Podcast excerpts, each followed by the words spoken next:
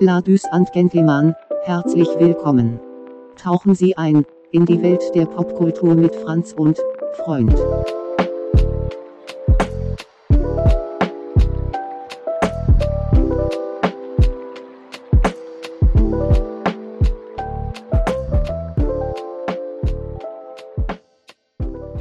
Herzlich willkommen zurück zur zweiten Folge im Wasteland.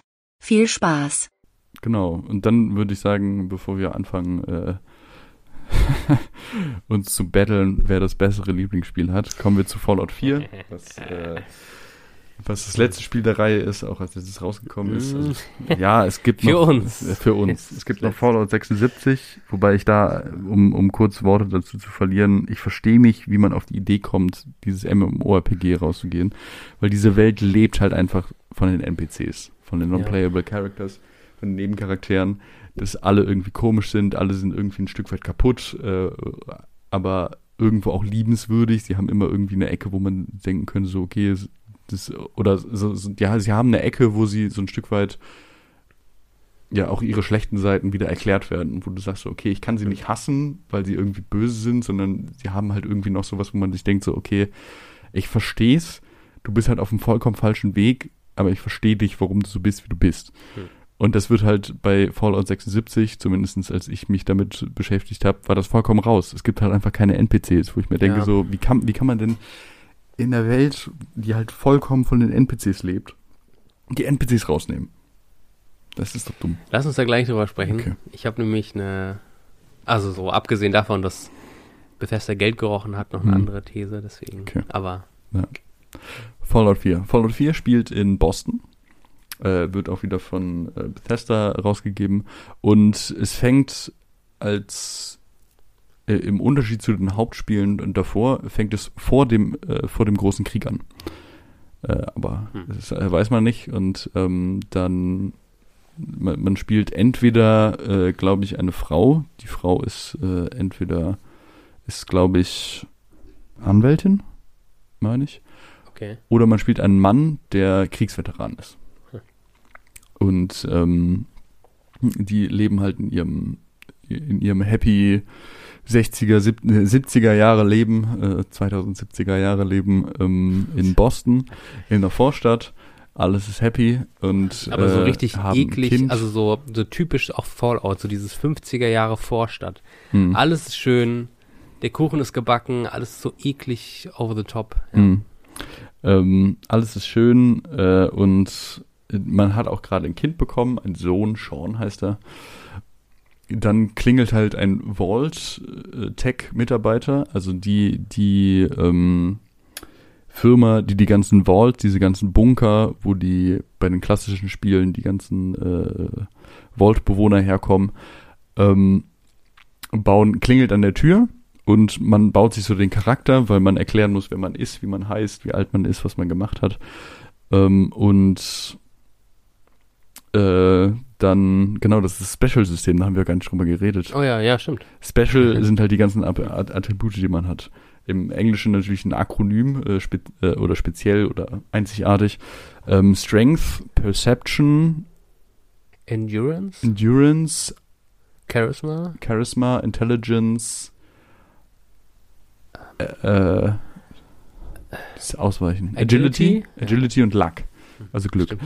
Ähm, und äh, genau, das sind die unterschiedlichen Sachen, die man da rein äh, machen möchte. Das Beste bei diesem Spiel ist eigentlich, wenn man alles in Charisma reinballert, weil reden, mit Reden kann man richtig viel in diesen Spielen. Auch bei Fallout 4? Bei Fallout 4 nicht, stimmt. Bei Fallout 4 ist ein Einz äh, Einzdingens, aber davor, wenn man Charisma Bei hat. 3 würde ich sagen, auch gar nicht so viel, aber New Echt? Vegas. New Vegas, New Vegas ist. Charisma das Beste, was du machen kannst. Ja. Genau. Äh, und ja, dann macht man das halt so und dann fallen die Bomben. Und man kommt halt mit in, äh, dazu, dass halt die Bomben fallen, was passiert. Und man läuft halt gerade so zu diesem, äh, erreicht noch gerade so dieses, äh, die, diese Vault, die man hat. Und da ist die, un- also ko- kommt es darauf an, ob man die Frau oder den Mann spielt, äh, de- der, der Partner oder die Partnerin, die, die man hat, trägt dann immer das Kind. Und äh, man kommt in diese Vault rein. Und man sieht noch gerade, wie Boston weggenugt wird und man denkt sich so, okay, fuck, abgefahren.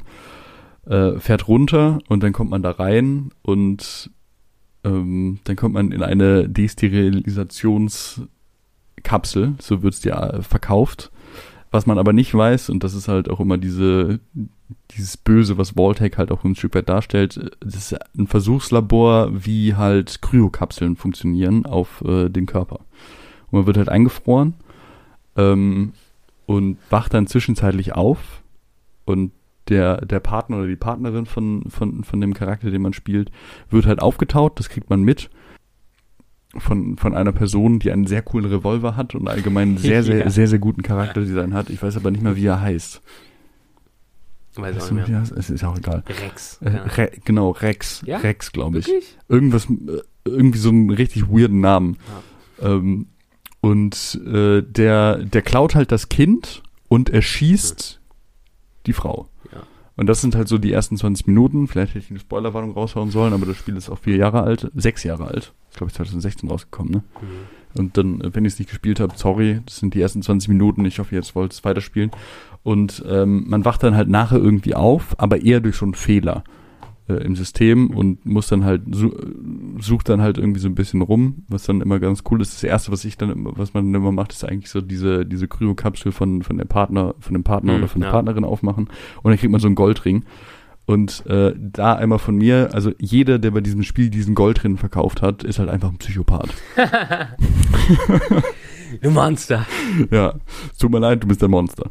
Wenn du das gemacht hast, leid, du kriegst halt, du kriegst halt 100 Kronkorken, das ist immer die Währung ähm, in den ganzen Spielen, aber diese 100 Kronkorken sind es nicht wert. Man kriegt nachher viel, viel mehr, man kann andere Sachen bekommen und wenn du das verkauft hast, bist du ein Monster, tut mir leid. Ich habe ihn auch immer getragen. Ich habe ihn auch immer Bis, getragen. bis äh, Ja. wie heißt nochmal die Journalistin? Oh ja, äh, Piper, Piper Potts Stimmt, so? Piper. Ja, Piper, Piper. Ja. Ja, ähm, genau. Und dann kommt man halt in diese Welt rein und ähm, man sucht halt eigentlich seinen Sohn die ganze Zeit. Äh, So wie in also- Fallout 3 seinen Vater. Genau, es ist die Jetzt der gedrehte. Form von Fallout 3. Ja. Ähm, und man versucht halt, man versucht halt die ganze Zeit hinterher zu laufen. Und die erste, äh, da, da gibt es sogar mehr, ähm, mehr unterschiedliche äh, Fraktionen Hm. als in Fallout 3. Es gibt nämlich die Minutemen, es gibt die Railroad, es gibt die Brotherhood of Steel und es gibt das Institute. Und so ein, so ein Grundtonus in diesem Spiel ist halt meiner Meinung nach wirklich dominant Sklavenhandel und Rassismus. Hm. Weil ähm, da, das, was aufkommt, was du merkst, es gibt so eine Angst vor Synth. Mhm. Synth, so cool. äh, Synth in der dritten Generation sind halt synthetische Roboter, die halt aussehen, sich bewegen wie Menschen und auch nicht wissen, dass sie Roboter sind. Die haben halt immer nur so einen Chip im Kopf, den du dann halt irgendwie äh, äh, raus, rausbekommen kannst. Und die werden, die werden halt, äh, und es gibt halt so eine Angst vor jedem eigentlich, dass es ein Synth ist. Weil Ja. diese Synth haben hier und da mal einen, ähm, einen Fehler und werden halt einfach verrückt. Also es gibt hier und da mal Raider, Raider-Bosse, die es gibt. Also Raider-Bosse sind halt immer diese Hardcore-Leute, die halt vollkommen jenseits von äh, Regeln leben und äh, Leute über, über, überfallen. Und es gibt hier und da mal Raider-Bosse, die halt Synth sind, weil die halt verrückt geworden sind und einfach nur Leute umbringen wollen. Ähm, und man kommt da halt so hin und sucht die ganze Zeit seinen Sohn, äh, den man dann auch findet im Institute. Irgendwann, wenn man da hinkommt. Und äh, dann kommt man eigentlich an den Punkt, okay, welche Fraktion pusht man eigentlich? Und da die äh, Fraktionen zu, zu erklären sind, halt auf der einen Seite gibt es die Minutemen, die halt ganz klar als gute dargestellt werden. Das sind die Aber als langweilige Gute. langweilig gut. Das ist so, hey, lass mal, lass mal wieder das äh, äh, Wasteland aufbauen. Man, man hilft halt irgendwelchen Dörfern. Es gibt eine spezielle Spielmechanik, die eingeführt wird, dass man halt Dörfer aufbauen kann, unterschiedliche Dörfer und die verteidigen kann und all so ein Zeug. Und das ist halt dann immer mehr oder weniger, glaube ich, so der Catch davon gewesen, dass man halt, wenn man jetzt in der Meta-Ebene drüber nachdenkt, was wahrscheinlich die Welt ein bisschen kaputt macht, aber egal. Für, für mich, für mich war diese Fraktion halt auch einfach nie äh, also für mich war es nicht möglich, diese Fraktion zu spielen, weil ich immer gedacht habe, so, die sind halt einfach so gut, dass man halt, du, du hast keinen Die Hintergedanken halten bei sich ja auch komplett raus. Also Ja. so, die, Ja. die, die sind ja auch nicht Teil des Konflikts, sondern die Genau. sagen so, wir machen hier unsere Siedlung Ja. und ja. Wir, wir wir machen halt, alles ist gut und die Leute müssen leben. Ja. Und es ist so ein bisschen langweilig, weil es halt wirklich so ist, okay, wir versuchen wirklich jeden Konflikt, der da ist, aufzubrechen und dann halt das äh, weiterzumachen. Dann ähm, die zwei in Boston ansässigen Fraktionen ist einmal die Railroad. Und die Railroad ist eine Fraktion von äh, Synth. Man muss eigentlich erstmal die, über das Institut sprechen, oder? Bevor man über, über die Railroad überhaupt sprechen kann. Ja, gut, okay, das das Institut. Dann fangen wir mit dem Institut an. Äh, was ziemlich witzig ist, weil das Institut so ein bisschen in Fallout 3 auch schon oder Hm. dass, dass es Ja, dass es Synth gibt, wird so leicht in Es gibt äh, eine Nebenquest, ja. äh, Wo, eine, in einer ja. Nebenquest in Fallout 3 geteasert. Ähm, und die sind halt mehr oder weniger die Sklavenhändler äh, aus dem 17., 18. Jahrhundert, äh, der oder die, die, die Sklavenbesitzer aus dem 17., 18. Jahrhundert äh, aus Amerika, wenn man das so vergleichen will, äh, die sind halt eine sehr, sehr elitäre Gruppe, die halt, ähm, ich merke auch, dass ich glaube ich ein bisschen sehr auf dieser Metaebene bin, aber es ist halt eine sehr, sehr elitäre Gruppe ähm, von Wissenschaftlern, die halt irgendwo in Boston sind, man weiß aber nicht wo, Mhm, weil sie in einem Bunker cool. sind Ja. und sich immer nach äh, in, in die Außenwelt teleportieren. Ja. Äh, die haben auch dann so. die, die haben auch den Sohn entführt, den man die ganze Zeit sucht, Sean.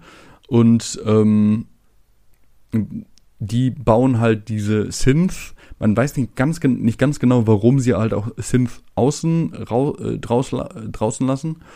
Und äh, um hauptsächlich ist das so die, die Arbeiterschaft von denen. Also alles, was halt so die handwerkliche Arbeit ist, verrichten Synth und der, der Rest sind halt Wissenschaftler, die halt in ihrem Elfenbeinturm leben, beziehungsweise in ihrem Elfenbeinkeller. Bunker.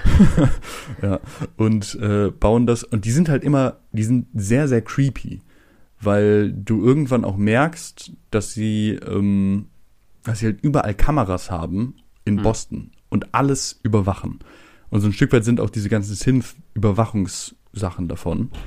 Und Ja. also es ist schon etabliert, dass es sie gibt, auch über, äh, auch in Boston an sich, in den ein, in einzelnen, ähm, in den einzelnen äh, Städten die man ja. so findet. Weiß man, es gibt irgendwo dieses Institut, man weiß aber nicht wo.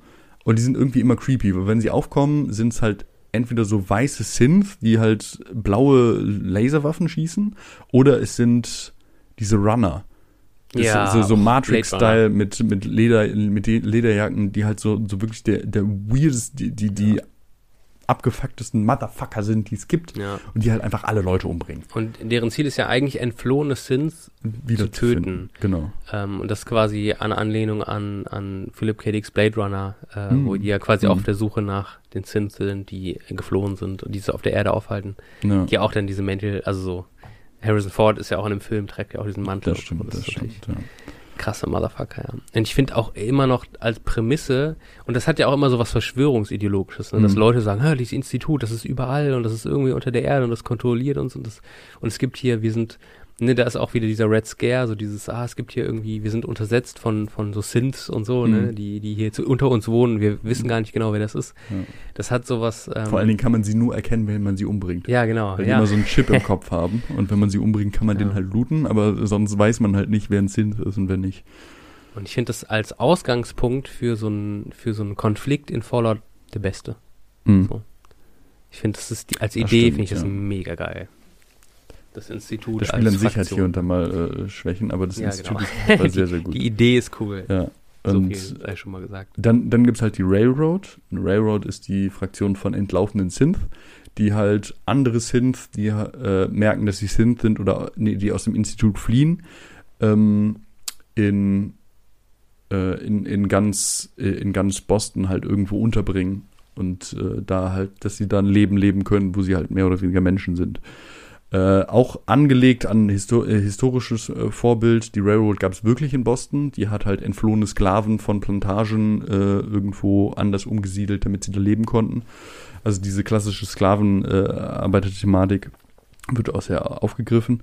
Und das sind halt schon die Good Guys, aber die gehen halt auch über Leichen, wenn sie es machen. Also sie, sie haben halt schon so das Ding, dass sie sagen so, okay, wir müssen die schützen und wenn halt andere Leute kommen, wir müssen uns auch gegen die Rassisten verteidigen, die da äh, hinkommen.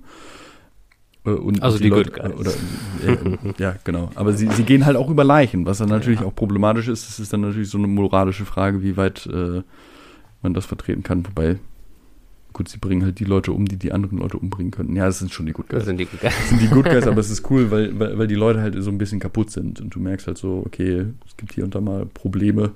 Und äh, die, sind, die haben halt alle irgendwie eine schwere, schwere Geburt hinter sich, würde ich jetzt mal Ja. sagen, weil alle auch irgendwo ein Stück weiter entflohen sind. Ja. Ähm, Ja, das finde ich so, das Institut ist ja so Hightech, Next Level Shit und die Mhm. Railroad ist halt einfach so, wir treffen uns hier in irgendwie unter so einer Kirche hm. Und äh, schustern hier irgendwie unsere Sachen zusammen. Und die haben ja auch so, auch Charaktere, die irgendwie so ein bisschen so, äh, ne, so geheimnisvoll sind und so, Ja. und die, die ihre, die ihre Dinge haben, die irgendwie der Fraktion, die die Fraktion ausmachen. Also es ist nicht nur so, eine, so, ein, so ein Haufen Idioten, die, äh, so wie die Minutemen, ähm, so, aber Ja. es ist schon so ein bisschen die, die, das ist schon ein bisschen grittier irgendwie, es ist ein bisschen öliger und Ja. äh, verschlissener, so was die, so deren Hub und wie die so drauf sind. Das stimmt, ja. Und äh, als vierten großen Player, den du hast, äh, gibt es noch die Brotherhood of Steel, Ja. die halt ähm, äh, die Ostküsten Brotherhood of Steel ist. Äh, am Anfang kriegt man, kennt, lernt man einen Paladin kennen, hauptsächlich. Äh, ich weiß aber nicht mehr, wie der heißt. Ach ja, genau, die haben diese, die haben ja so eine Basis in so einer ehemaligen Schule. Genau, in, in der Stadt, ja. Ähm, Preston Gravy. Hm. Garvey. Nee, nee, nee, das, Nee, das ist der, das ist der- der äh, Minuteman. Ja. Moment. Deacon? Nee. Nein, ist auch egal. Also es gibt auf jeden Fall einen, äh, einen Charakter, das ist ein pa Paladin, der kommt in äh, Power Armor, kommt da äh, äh, dir vor, ähm, der halt so sagt, okay, wir bauen hier einen Stützpunkt auf und irgendwann im Laufe des Spieles kommt die Pritwin. Und das ist, glaube ich, mit die beste Szene, die ich in einem Mhm. Fallout-Spiel gehabt habe, weil sie halt wirklich gut inszeniert ist. Man kommt halt, äh, nachdem man, nachdem man einen Zwischenboss besiegt oder einen Zwischenboss Boss, äh, Bo Boss ab, abfrühstückt, kommt man wieder an, ans Tageslicht und es kommt ein riesiger Zeppelin auf einmal über diese, die, diese Landschaft äh, äh, geflogen mit so wirklich Propaganda, die sagt so, ja, jetzt ist alles gut, die Brotherhood of Steel ist hier und wir äh, machen mal wieder ähm, Boston auf äh, Vordermann. Ähm, die Brotherhood of Steel wird nicht mehr von äh, äh, dem ältesten Leon äh, geführt, sondern von dem ältesten Maxwell. Maxen. Maxon? Mhm. Oder? Ich meine, es ist ein Maxwell. Okay. Ich gucke eh gerade das- nochmal nach. Ähm, und das ist ein Charakter, den man sogar in äh, Fallout, Fallout 3 sehen kann. Da ist er aber noch, noch sehr, sehr jung. Also Arthur so 20 Maxon. Jahre vorher. Arthur Maxon. Ja. Maxon, okay, dann Maxon, nicht Maxwell. Maxon. Ähm, und die kommen da halt hin und wollen mehr oder weniger auch das Institut vertreiben. Und äh, äh, sind halt so wenn man sich wieder zurückerinnert, denkt man eigentlich, sind die Good Guys, weil es ja Ostküsten, äh, Brotherhood of Steel und äh, Leon hat ja auch eigentlich, war eher für, für, für, hatte eher eine positive Einstellung dazu. Genau. Und so kommt man dann da halt hin und sucht erst den Sohn und möchte dann halt dieses, ja, dieses Problem aus der Welt schaffen, was, was da halt da ist, weil es halt zu viele Player gibt, die halt irgendwie ja, ihren, ihren Kopf durchsetzen wollen, sag ich jetzt mal. Ja. Und äh, das Spiel hat auf jeden Fall seine Momente. Ich glaube, ein großes Problem, was ich zumindest gesehen habe, ist, dass der Charakter, den man spielt, vertont wurde. Hm. Und deswegen, also vorher war das immer so, wie es auch in Skyrim ist, das ist ja wahrscheinlich das Spiel, was so die meisten Leute mal gespielt haben, ähm, war es so, man konnte sich die Antworten durchlesen und man konnte halt auch hier und da mal richtig witzige Sachen von seinem Charakter mit ins Spiel reinbringen, weil Hm. wenn man halt die Intelligenz sehr, sehr niedrig hatte, gab es halt hier und da mal in Fallout 3 und Fallout New Vegas die Möglichkeit, mehr oder weniger einen geistig behinderten Charakter zu spielen, der halt irgendwie so nicht, nicht der Konversation folgen konnte. Und das, das fand ich halt immer irgendwie so ein bisschen lustig, weil die, äh, die, die, ähm, die Leute, mit denen man halt ein Stück weit kommuniziert hat, dann halt wirklich so ein bisschen verwirrt waren, was hier gerade passiert. Weil das dann, äh, also nicht geist, geistig behindert, sondern eher so richtig dumme Leute. einen richtig dummen Charakter kann man spielen. Äh, und das, das, das fand ich halt grandios, das konnte man halt in Fallout 4 nicht. Und die, diese Witzigkeit, die man da raus konnte, äh, rausnehmen konnte, war halt nicht so. Und auch so ein Stück weit der Rollenspielcharakter hat sich ein bisschen verändert, Mhm. weil man halt nicht die Stimme an sich irgendwie im Kopf haben musste und Ja. vielleicht auch ein Stück weit sich selber vorstellen musste, sondern sie war halt da und dann war es halt eher so, okay, ich spiele einen Charakter, der schon da ist und Ja. der macht halt irgendwas. Das ist ja auch für Bethesda irgendwie ein neuer Schritt, weil die ja bei Elder Scrolls, Mhm. das war ja auch immer, du hast so ein, so ein blankes Papier, du entsch- entscheidest, wie es aussieht, aber du füllst es quasi mit deiner eigenen Fantasie. Also es war kein Rollenspiel, wo du jetzt den Witcher auf einmal Rollen spielst zum Beispiel, sondern wo du ähm, quasi selber ja auch viel so in deinem Kopf das entscheiden darfst, wie du das jetzt Rollen spielst, so, ne? Und das Mhm. war das dann schon ähm, wahrscheinlich eine Entscheidung getroffen, dass man gesagt hat, man möchte zeitgenössisch sein und möchte irgendwie eine vertonte Hauptfigur haben, aber Ja. ja, dann doch. Dann ein bisschen viel. Und was, was ich bei diesem Spiel zumindest auch noch rein reinlegen äh, legen kann, ist, äh, ich, ich, ich habe die Brotherhood of Steel falsch eingeschätzt. Weil ich, kann- ich kann mir vorstellen, ich kann mich daran erinnern, als ich das erstmal gespielt habe, dachte ich so, okay, die Brotherhood of Steel ist da, so wie bei den anderen Spielen auch, so das ist mein Favorite Ding. Das, das wird gut. Und ich habe halt jede Mission für die gemacht und da gab es halt auch so hier und da mal eine Mission, wo, wo es weh tat, die zu spielen. So bei der, bei der Railroad zum Beispiel, es kommt immer der Punkt, wo man dann irgendwann die Railroad, wenn man nicht als Railroad selber spielt, halt die Railroad auslöschen muss. Mhm. Und die Charaktere, die da sind, das sind schon die einzigartigsten Charaktere, die man so findet. Mhm. Deacon zum Beispiel. Deacon Ja. ist halt ein unfassbar geiler Charakter einfach. Und dann irgendwie da reinzulaufen und man schießt halt auf die Leute und du siehst halt Deacon, guckt halt irgendwie aus der Deckung raus, stirbt und denkst so, "Ah, das war schon irgendwo ein Freund. Aber ich mach's, weil ich bin ja auf der Seite der Guten. So, und dann habe ich das halt auch weitergemacht und dann äh, gibt es natürlich, wenn man Institute oder, äh, oder die, ähm, die Brotherhood of Spiel, äh, Steel spielt, muss man halt entweder das eine oder das andere zerstören, entweder das Institut an sich oder äh, die Pridwin, der äh, den, den großen Dingens. Und wenn man Brotherhood of Spiel, Steel spielt, zerstört man halt das Institut. Nachher irgendwann mit so einer ganz, ganz großen Bombe. Und dann stand ich da und habe halt diesen Knopf gedrückt und dachte so, ja, ja, ich bin der Gute und es explodiert. Und dann war so, so ein paar Punkte, wo ich dann nochmal drüber nachgedacht habe, was ich eigentlich gemacht habe. Das ist dann, äh, ko- kommt dann halt irgendwie rein, den ersten Charakter aus der Brotherhood of Steel, den man raus äh, mitbekommt. Da gibt es dann nachher Probleme mit dem, äh, mit dem ältesten Maxwell. Ähm, Maxen. Ma- Maxon, Maxon, nicht Maxwell, Maxon. Und äh, da kommt eine kleine Spoiler-Alert, würde ich jetzt mal raushauen für die nächsten fünf Minuten. Äh, überspringt es gerne. Ähm, sonst, und zwar ist der erste Charakter, den man äh, trifft, ich, das ist Ritter, ich weiß nicht mal, wie der heißt. Ja, ich, ich habe es jetzt auch nicht mehr gefunden. Ah. ah, das ist auf jeden Fall irgendein Ritter. Aber was nachher rauskommt, ist, dass der ein ähm, Synth ist. Ah, Und deswegen halt nicht in der Brotherhood of Steel sein kann, weil die halt auch gegen Synth sind. Die sind halt nur so für die richtigen Menschen. Ähm, und du bist halt an so einem Punkt, wo du das irgendwann rausfindest. Er ist geflohen, ist irgendwo in so einem Haus und du überzeugst ihn erstmal, dass er sich selber nicht umbringt, sondern dass er positive Sachen gemacht hat und dass er trotzdem eine wirkliche, wirkliche Person ist und du versuchst ihm irgendwie, du versuchst ihn irgendwie aus dieser Ideologie, in der er draus, äh, drin ist, rauszubringen, dass er halt zumindest weiterlebt. Hm.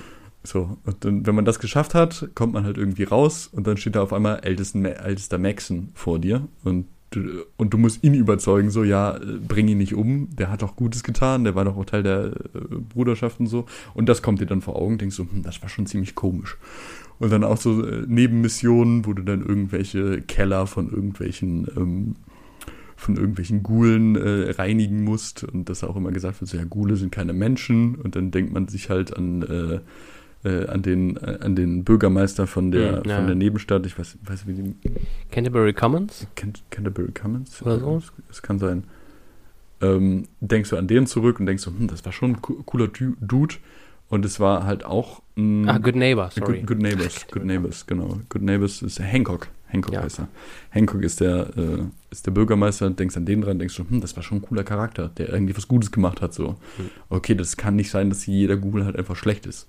Denkst du halt an, an Synth zurück, die man dann trifft. Äh, Nick Valentine, einer, eine sehr, sehr interessante, äh, ein sehr, sehr interessanter Charakter, meiner Meinung nach auch der beste Charakter, äh, den ich je kennengelernt habe. Das ist eine Thins erster Generation äh, in, in, in Fallout ähm, erster Generation, der halt auch gute Sachen macht. Der macht halt so eine der hat so eine Detektei und äh, ist dann eher so ein Typ, der halt immer irgendwelche irgendwelche Rätsel löst und irgendwelche Leute sucht und so. Denkst du auch so, hm, das ist auch eigentlich ein guter Mensch. Ja. Und dann ste- stehst du da, oder stand ich da und dachte so, hm, ja, ich bin halt irgendwie Teil der Wasteland-Nazis gewesen. und das, war- halt wirklich dieses, äh, die, diese, äh, dieser Moment, der in so einem, äh, so britischer Sketch ist, das äh, von, von, von halt irgendwelchen Nazis und dann steht der eine da und es geht halt um diese, es sind so zwei SS-Leute und es geht um diese, äh, diese, ähm, dass, dass halt die, die, äh, die, die einzelnen Symbole, die halt auf den Uniformen drauf sind, halt immer irgendwie sowas Morbides haben. Und dann auf diesem Punkt, wo, wo dann äh, der, der eine Mensch dann äh, draufkommt und, den, und seinen Kameraden fragt so, ja, are we the baddies? Und das war halt wirklich genau das Gleiche, halt einfach im Spiel. So, ich stehe da auf einmal, merke so, okay, ich habe halt sehr, sehr viel Scheiße gebaut. Bin ich einer von den Bösen? Fuck, ich war einer von den Bösen. ja. Richtig lustig, ja. Aber das passt ja auch voll, weil in Fallout 3, wie gesagt, ist ja auch, Mhm. in die Brotherhood of Steel sind ja die Guten so, ne? Ja. Und dann gibt es ja auch so ein bisschen so Leadership-Switch zwischen Lions und Maxwell, äh, Maxwell, jetzt sag ich auch schon, Maxon. Ähm, und du merkst so, ja, dass so diese Ideologie, die ja auch irgendwie von Anfang an der Bruderschaft da war, dieses, ähm, äh, sag ich mal, die, die äh, Menschen sind gut, Verstrahlung ist böse, Experimente, äh, Tech-Fuschen an Menschen und so ist irgendwie schlechtes, äh, wird halt eben, endet dann irgendwie bei so einem, eben wie du sagst, so Wasteland-Nazi, Brotherhood irgendwie, ja. Ja. Ich muss auch sagen, ich glaube, ich, hätte ich das Spiel mit 16 gespielt, wüsste ich gar nicht, zu welcher Fraktion ich gehören würde. Mhm. Ähm, aber irgendwie, weil ich es auch erst vor ein paar Jahren gespielt habe, irgendwie 2018, 19 erst nachgeholt habe, Mhm.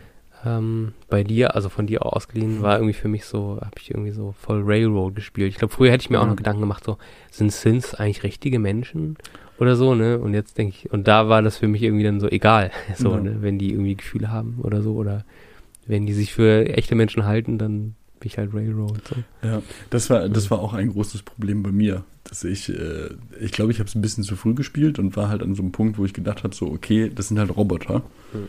Und ich war, ich war halt auch in diesem Stranger Danger äh, im Hm. Modus drin, dass ich gedacht habe, so, okay, das sind Roboter, die irgendwie auch zur Überwachung von dem Institut irgendwie da sind. Ja, Also stimmt. sind die halt böse und sollten nicht reinkommen und kamen nie auf den Punkt, dass sie halt auch Gefühle haben. Und das ist halt auch einfach, keine Ahnung, die haben die menschliche Experience, sind halt nicht geboren, sondern gebaut, aber trotzdem Menschen halt. Ja. Und das war immer das Ding, das ich dann übersehen habe. es gab so hier und da mal so ein paar Punkte, wo ich dann nachher gedacht habe, so, huh, ja, ich bin da ein bisschen blauäugig reingegangen. Es kommt immer darauf an, was man als letztes gesehen hat, ne? Wenn man hier, Mhm. äh, wie heißt der noch, der Film mit, ähm, ähm, 2001? nee, ja, ja, das von mir auch. Aber dieser, ach, der, so der letzte krasse Sci-Fi-Film, wobei, stimmt gar nicht, vor Dune, und so dieses, ähm, mit Aha. dieser äh, KI-Thema. Ja, ähm, ja, ja. ist das Ähm, meinst du hier mit Tom Cruise? Ach so, nö. Das ist ja besser, okay. Mit dir hier von den, der Ah, und genau, Ex Machina. Ex Machina. Ja, das ist das, äh, ja. Wenn man das im Kopf das hat, dann ist man natürlich dann auch ein bisschen Ja, ich, gl- ich glaube, ich habe den Film sogar Sorge. kurz vorher gesehen. Ja, dann passt auch. Das war, glaube ich, sehr, sehr problematisch, was da passiert Ja. ist. Äh, Wenn man den Film vorher sieht, dann denkt man sich so, okay, Roboter sind böse. ja, aber ich würde sagen, wir machen jetzt gerade eine kurze Pause. Ja, würde ich auch sagen. Toilette.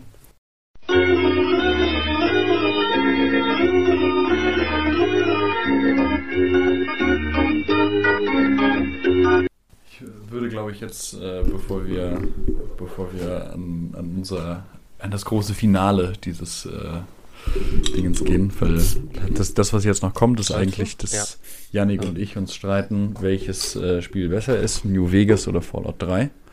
Ähm, ich noch ein bisschen, wir noch ein bisschen über Fallout 4 reden, weil Fallout 4 eigentlich auch ein sehr, sehr schönes Spiel ist, finde ich. Hm. Es hat auf jeden Fall seine Sachen und vor allem die Charaktere ähm, ein bisschen näher betrachten, würde ich mal sagen, wenn du da jetzt Lust und Zeit drauf hast, äh, für hast. Hast du da Zeit für? Hast du Zeit für? Zeit für, habe ich Zeit Das ist schon mal, äh, das ist schon mal sehr, sehr gut. Ähm, weil ich, ich würde, glaube ich, sehr, sehr gerne das. Und wir müssen auch noch über ein Element von Fallout 4 sprechen, das das Spiel neu eingeführt hat. Das ganze Thema Base Building. Oh, Base Building, ja. Habe ich nicht viel gemacht, aber können wir gerne drüber reden. Ähm, dann lass uns erstmal über das äh, Element reden. Okay. Glaube ich, das wäre ganz gut. Base Building ist wack. These. Äh, ja. Würde ich so unterstützen. Ich habe es auch gemacht. Es bringt halt Hm, irgendwie so ein bisschen den äh, Sims, Sims-Charakter mit ins äh, Spiel. Hm. Und das ist halt irgendwie ganz lustig. Aber an sich gibt es dem Spiel nichts, was gefehlt hat. Voll, ja. Ja. Und das ist nämlich auch so der erste Schritt Richtung Fallout äh, 76, dass man sich fragt, hä? Also so, hä? Also so auch dieser Gedanke, dass irgendwie Leute dieses Spiel machen und dann einfach ein richtig geiles Open World RPG mit einer coolen, also mit einer coolen, coolen Welt irgendwie haben und sich dann denken so, ähm, ja, jetzt machen wir das, nur Hm. wir machen vielleicht irgendwie ähm, das Levelsystem ein bisschen leichter und alles so ein bisschen äh, mehr accessible, aber wir machen einfach, dass du auch so Base bilden kannst so und einfach unendlich viel Zeit investieren kannst da rein, irgendwelche ähm, Siedlungen aufzubauen und so. Hm. Das fand ich, ich fand, das war ein okayes, also es hatte, also, keine Ahnung, das war so, okay, gut, da machst du halt jetzt ein bisschen Minecraft in Fallout, aber ähm, es war echt, also so, das habe ich nicht gebraucht. Und ich glaube, dass das auch niemand gebraucht hat, weil das auch niemand möchte von so einem Spiel unbedingt. Hm. Vielleicht vertue ich mich, vielleicht gibt es da draußen Leute, schreib's gerne in die Kommis. Hatet uns ein bisschen uh, schrei- deswegen. Slidet in unsere DMs und äh, beleidigt uns, ähm, wenn ihr da anderer Meinung seid. Aber ähm, Wir wollten schon Ja. immer mal Beef anfangen mit, äh, mit Fans. Oder nicht Fans. oder jetzt nicht mehr Fans. Ja. Gut. Ja, ich muss auch ganz ehrlich sagen, äh, dass mir das halt nichts gegeben hat. Hm. Dieses äh, Base-Building-Dingens. Ich habe es irgendwann mal gemacht und fand es irgendwie ganz witzig, aber nee. Also es ist halt wirklich so ein Ding, das Aber du, du machst es hier und da. Du baust halt hier irgendwie so eine Base auf. Ähm, ich ich habe immer bei der, bei der ersten Tankstelle, die man gefunden hat. Da habe Hm, ich, so ja, mein, ja. da, da hab ich so meinen Stützpunkt drauf gebaut, weil ich dann irgendwann gemerkt habe, so okay, diese Stadt, wo ich angefangen habe, äh, oder diese Vorstadt, wo ich angefangen habe, da sind halt die Minutemen. Ja, und so viel Bock hast du da auch nicht drauf. Ja. Mm, Das, oder ich hatte zumindest nicht so viel Bock auf die. Und deswegen ähm, habe ich mir gedacht, so, okay, gehe ich woanders hin und mache da meinen ein, einzelnen Stützpunkt auf. Ja.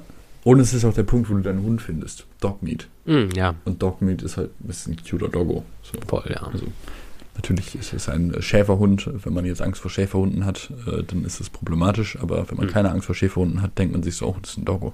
Kann man streicheln.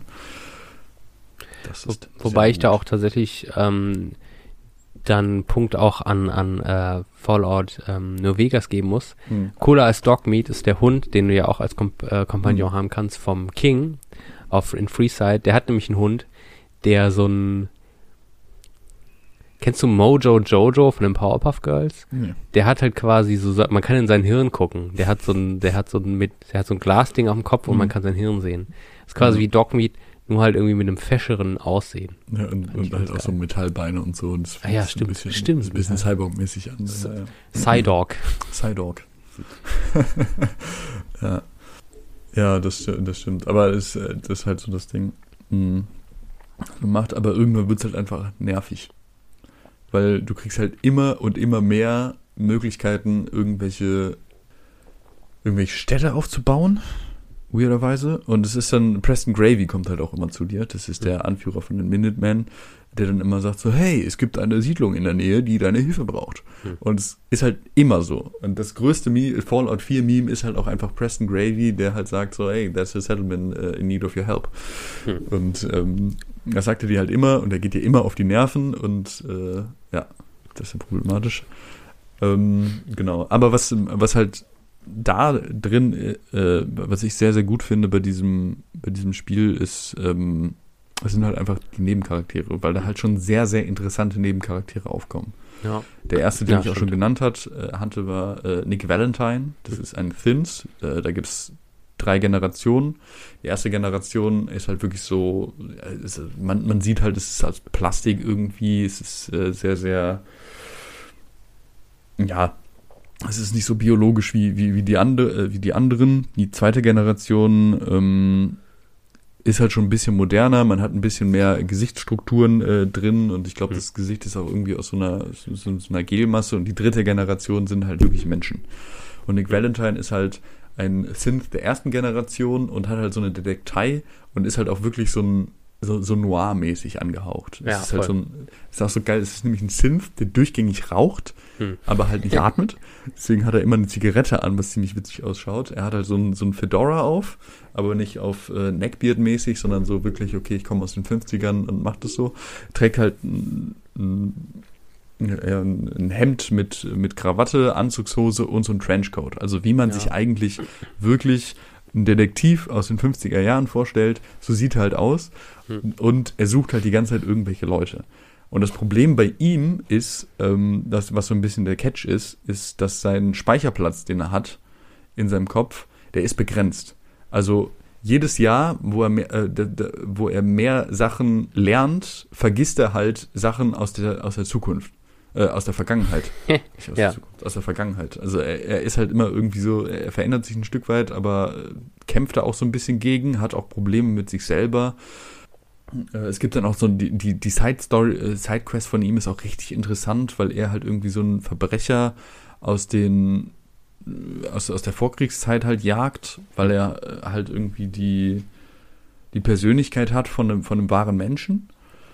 Ähm, und was ich bei dem halt unfassbar interessant finde, ist, das ist der einzige Charakter, der ähm, den ähm, Mysterious Stranger kennt, den mysteriösen Ah ja, Fremden. hm. Und der mysteriöse Fremde, das ist eine Funktion in diesem Spiel, die es gibt, wenn man äh, den Luck Tree sehr, sehr hoch geskillt hat. Ähm, und dann halt in dem Wetz-Modus, also in diesem Zeitlupen-Modus, äh, anfängt, Leute äh, zu erschießen, erschießen zu wollen, der dann halt ankommt und das hier und da mal übernimmt. Und das ist halt ein Mhm. Mensch im, Trench, im Trenchcoat, Fedora und, ein, äh, und, eine, äh, und eine Krawatte an, natürlich Hemd dazu, ne? Und äh, der, der, der taucht halt in jedem Spiel vorher auch auf, ist immer ein Teil davon gewesen und Nick Valentine ist der einzige Charakter, der ihn halt wiedererkennt. Hm. Und wenn du ihn als Companion hast und der Mysterious Stranger taucht auf, ähm, reagiert er darauf Hm. und sagt immer so, da war er doch. Und hast du ihn gesehen? Da war er doch noch gerade. Ah, wo ist er hin? Und wenn man dann halt in seiner Detektei ist und unter seinem Bett guckt, findet man Oh, halt einen geil. Akte, Aktenordner über den Mysterious Stranger, wo halt so ein Stück weit die Spiele, die man vorher hatte, ähm, wieder nach, nacherzählt werden. So, es gab ihn mal in DC, wurde er äh, gesehen hier und da, wo er irgendwelche Sachen macht. Ähm, dann wurde er halt in New Vegas gesehen und sehr, sehr alte Legenden äh, sprechen davon, dass er auch schon in Kalifornien irgendwo gesehen Ja. wurde. Als äh, Fallout 1 und Fallout 2. Das ist so Bethesda-Ding, so dieses Sinn Ja. fürs Detail und, und so das, in die Tiefe gehen. Genau, und das Und wenn das, du selber Detektiv spielst Mhm. im Spiel, dann findest du Sachen raus. Das Mhm. ist schon cool. Und ich glaube, das ist auch das äh, Ding, äh, was mir jetzt gerade auch äh, spontan einkommt, warum ich das so geil finde, weil Nick Valentine halt ein Stück weit die Charakterisierung an, an den guten Sachen an äh, Fallout ist.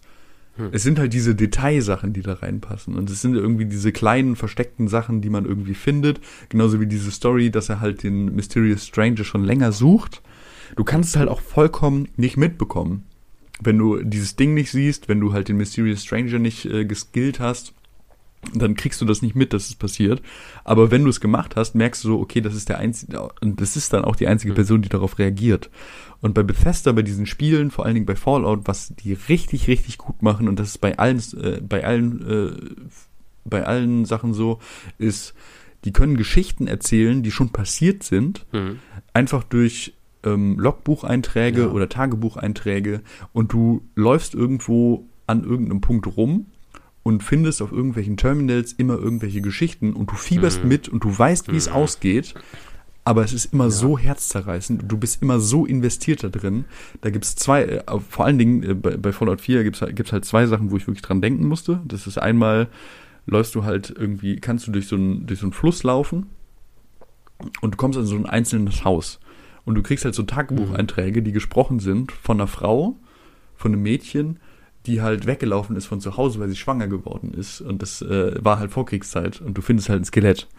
Und dann erzählt sie dir so und denkst so, ja, jetzt kommt ein neues Leben und ich bin halt irgendwie im, im, in den Wäldern in irgendeinem Haus drin und denkst so, ja, fuck, Alter.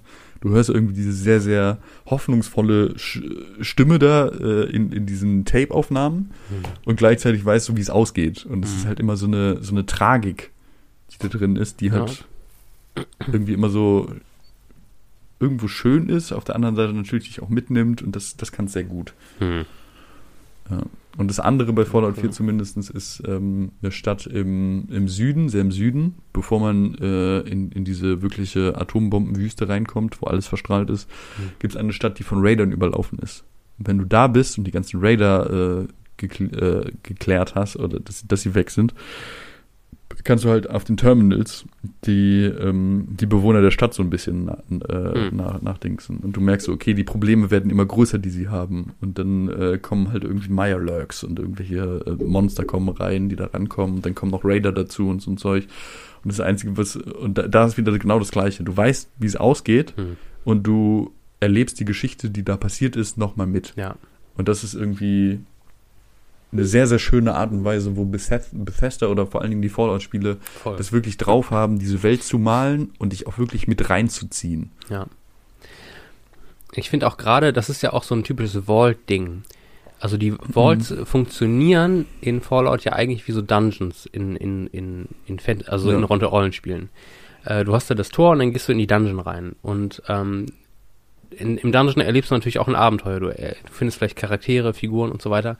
Und bei Vaults ist es ja aber eigentlich immer so, dass quasi ähm, was passiert ist in der Vergangenheit und oft halt Vault-Experimente dazugekommen sind. Ja, wir haben Mhm. vorhin auch am Anfang erzählt, Vaults quasi, äh, Vault-Tech ist quasi eigentlich die Idee dahinter ist, man hat Atomschutzbunker für die Bevölkerung und hat diese, diese äh, GECK, diese, diese GAG, diesen, diesen Garten Eden äh, Creation Kit, dass man dann die Welt wieder bevölkern kann. Äh, in manchen Vaults hat es auch gut geklappt, so wie Vault 101 in Fallout 3, wo das relativ gut äh, ablief. Aber in den meisten Vaults du eben diese Experimente hast, weil die Enklave eben auch lernen wollte, was kann man lernen, soziale Experimente und so weiter. Und dass du auch die weirdesten, crazy Vaults hast einfach, wo weirder Shit passiert Ja. keine Ahnung, du kommst in eine Vault rein und du merkst auf einmal, alle Gegner, die du, die du triffst, die sehen exakt gleich aus und die heißen alle irgendwie Dave, nur halt mit einer anderen Nummer dahinter. Mhm. Und wenn du die Terminals liest, erfährst du, ah, das ist ein geklo also es ist eine, eine Vault, wo, hier, wo eine Person drin war, die immer wieder geklont wurde.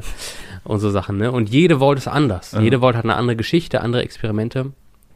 Aber du, du erfährst sie quasi immer retrospektiv. Du liest dieser Tag, du liest quasi die Tagebucheinträge. Ja. Du hast den Aschehaufen vor dir liegen und jetzt liest du quasi nur, wie es zu diesem Aschehaufen gekommen ist. Das ist so, ähm, Das stimmt, ja. Das ist so, so, das ist das Tragische an, an Fallout. Und auch so cool Mhm. finde ich diese, diese, ähm, und leider bin ich halt nicht so ein Dungeon-Fan, deswegen, ich habe, wir können jetzt auch über unsere Lieblingsvault sprechen, aber ich habe eine, äh, die Mhm. definitiv mein Lieblingsvault ist, aber ich kenne leider gar nicht so viele, weil ich oft gar nicht so aktiv in Vaults reingegangen bin in den Spielen. Ähm, aber so diese, diese Mischung zwischen dem Spiel, zwischen diese Tragik dieser Welt, aber auch irgendwie ähm, dann eben auch dieser Humor, dieser schwarze Humor, der reinkommt, der irgendwie mit diesem Wahnsinn klarkommen will, dass halt eben die Mhm. Welt in Schutt und Asche liegt, so, ne? Ähm, Ja. ja. ja, das stimmt, das stimmt. Ja, ein, ein, ein Nebencharakter aus Fallout 4, den ich auch sehr interessant finde, ist Marie. Den findet nicht jeder. Marie. Marie ist ein, äh, äh, diesen Roboter, der so aussieht, wie, auch wie Cod Codsworth. Codsworth ist der äh, erste, erste, ich weiß, ich weiß nicht, wie, genau die Be Bezeichnung für diesen, diese Art Roboter ist. auch nicht, ja. Das ist mehr oder weniger so eine Haushaltshilfe. ja. Ähm, ist, glaube ich, ich weiß nicht, ob es Vault 113 ist oder 123, ich weiß es nicht. Auf jeden Fall eine, äh, eine Vault, die man auch in Fallout 4 findet. Und diese Vault ist halt, äh, ist halt noch in Betrieb, ist aber offen und handelt so ein bisschen mit der Außenwelt, aber nicht so arg. Hm. Und das, äh, der, der Catch bei der Vault ist halt einfach, dass, ähm, dass sie zweigeteilt ist. Also es ist mehr oder weniger ein soziales Experiment. Du hast auf der einen Seite die Leute, die normal leben, auf der anderen Seite halt Wissenschaftler, die die halt die ganze Zeit überwachen. Hm. Die ganzen Wissenschaftler sind halt irgendwann tot gewesen. Ähm, das, das findet man dann auch raus. Und irgendwann findet man halt diese Art Roboter und das ist Marie. Und äh, Mhm, das okay. ist auch ein äh, Mr. Handy, so heißt Mr. Handy. Es ist äh, dann eine Ja. Mrs. Handy Hm. mit französischem Akzent. Deswegen war ich irgendwie sehr, sehr, äh, sehr, sehr interessiert daran. Und ähm, Marie versucht immer, äh, versucht menschlich zu werden. Hm. Irgendwie. Und du kommst dann irgendwann bei dieser Nebenquest an den Punkt, wo es halt eine Synth-Frau äh, Sy- Synth. Synth Frau gibt, die halt ähm, deren Persönlichkeit mehr oder weniger gelöscht wurde. Und deswegen halt nur noch so existiert.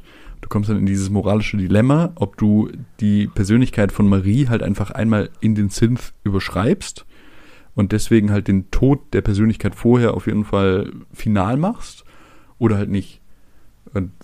Das, das ist dann immer so problematisch, aber dann, äh, wenn man das dann halt macht, wird halt Marie wirklich zum Menschen und dann kommt auch das erste Mal so, oh Gott, was sind diese Gefühle, die ich habe, die hatte ich vorher nicht. Ja, Und ähm, das finde ich, das finde ich halt wirklich sehr, sehr, sehr, sehr interessant, was da war. Ist auch ein sehr, sehr interessanter Nebencharakter. Mhm. Ähm, was ich auch sehr, äh, wen ich auch sehr, sehr interessant finde, ist Hancock. Hm. Ich muss sagen, das hast, das hast du von Anfang an hast du immer Hancock gelobt und dann habe ich das Spiel gespielt und dachte so, boah geil, dieser weirde Ghoul-Typ Mhm. mit der geilen Uniform, der hier äh, Bürgermeister der Stadt ist und ich hatte irgendwie immer das Gefühl, bis auf die erste Rede macht er ja nichts. Ich weiß, ich weiß gar nicht, wie ich das hingekriegt habe, irgendwann. Aber ich glaube, wenn du irgendeine Mission machst, ähm, wird er freigeschaltet als, äh, als dein Companion, dass du immer mit ihm Das ist, laufen wenn du so einen. Bank, also so, du, es gibt so einen Untergrundtunnel. Es Mhm. gibt ja immer diesen Konflikt zwischen Good Neighbor Ja. und Diamond City. Und Diamond City Genau. ist ja so ein bisschen so Premium-mäßig. Die sind Ja. in diesem äh, Baseballstadion. Und dann gibt's quasi Good Neighbor, das ist ja eher so ein bisschen gritty. Das sind so die, die Aber- vielleicht nicht bei Diamond City reinkommen, die kommen aber bei Good Neighbor rein. Genau, es werden aber alle Und- akzeptiert einfach. Genau, ja. Ja, genau. Und äh, die wollen irgendwie im Untergrund bauen die irgendwie so einen Tunnel und wollen dann irgendwie an so Geldreserven rankommen, Mhm. die in, die in und ich glaube, wenn du diese, diese Mission machst, dann wird er dein Companion oder wird freigeschaltet Mhm, zumindest. Okay, ja. Das habe ich tatsächlich nie erlebt. Ah, ja. Aber wenn du, wenn du das machst, ähm, danach lernst du ihn halt so ein bisschen besser kennen.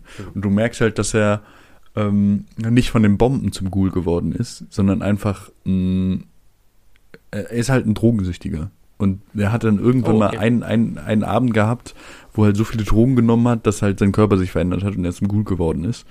Und äh, da dann halt an, angefangen hat und hat halt immer so Gewissensbisse und ist halt so ein sehr, sehr kaputter Charakter in sich drin. Hm. Und vielleicht ist es halt auch irgendwie so ein Stück weit Ding, was ich immer interessant finde, wenn ich Charaktere habe, die kaputt sind, die sind immer interessanter als Leute, die halt wirklich alles, alles hinbekommen. So diese, Ja.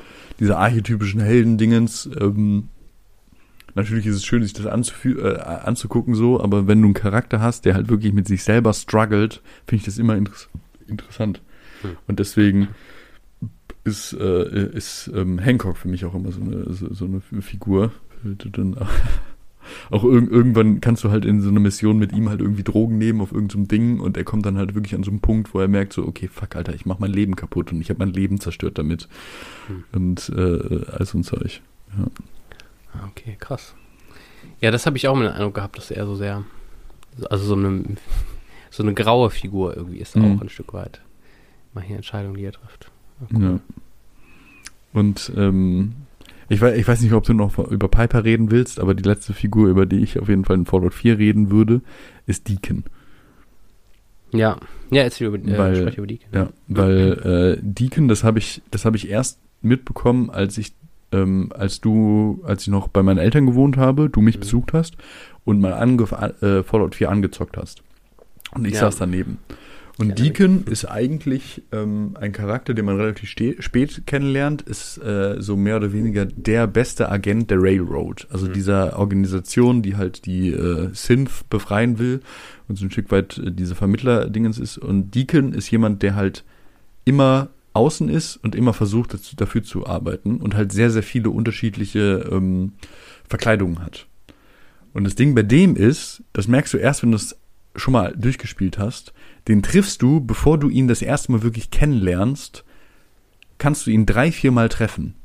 Hm. Und es ist halt, das erste Ding ist halt, wenn man das erste Mal nach Diamond City kommt, dann ist er halt verkleidet als Wache da.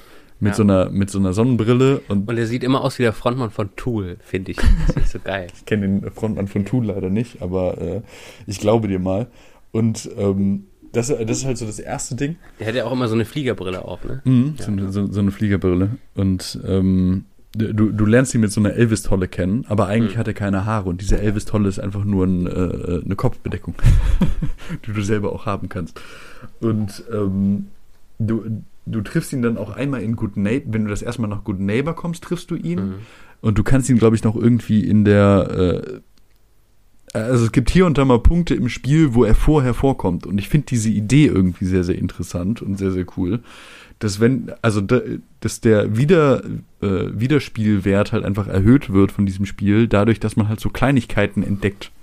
Ja, gut, okay, ja. Das, Oder? das stimmt, ja. Der hat ja auch manchmal, der Frau noch von Schule, er hat auch manchmal so lange Haare, dann kurze Haare. Eigentlich hat er eine Glatze, aber irgendwie hat er manchmal Haare. Das ist ganz weird. Naja. Ja, aber was, also es ist halt irgendwie witzig, wenn man ihn wieder sieht. Und dann denkst du, oder wenn du es wieder spielst und dann, äh, vor, vor allen Dingen fand ich, glaube ich, diese Situation so cool, dass du da stehst und du kennst die Person nicht und ich raste halt vollkommen aus, weil ich mir denke so, fuck, Hm, Alter, das ja. ist Deacon. ja. Ich hatte auch voll das Gefühl, dass du mich so in so eine Deep Lore einführst. Das ist übrigens Deacon, den lernst du. Ja, oh, wow. ja. Ich glaube, bei Fallout habe ich nur noch das, also so äh, an Quests, äh, Pig- Pigman's Gift gibt's, was ganz cool ist, weil Oh, ähm, ja, das ist, 4. also so, Boston ist ja, glaube ich, Massachusetts und das Mhm. ist ja auch so Lovecraft Country, also so der Autor Lovecraft, der vor 100 Jahren, wo er hoffentlich auch mal bald eine Folge macht, ähm, der quasi so Horrorgeschichten geschrieben hat und unter Mhm. anderem auch die Figur Pigman, die so der, der äh, Künstler ist. Und die Figur gibt's quasi auch. Und ähm, in der Kurzgeschichte ist er, oder es gibt eine Kurzgeschichte, wo er halt auch so ein Maler ist, der so gruselige Bilder malt.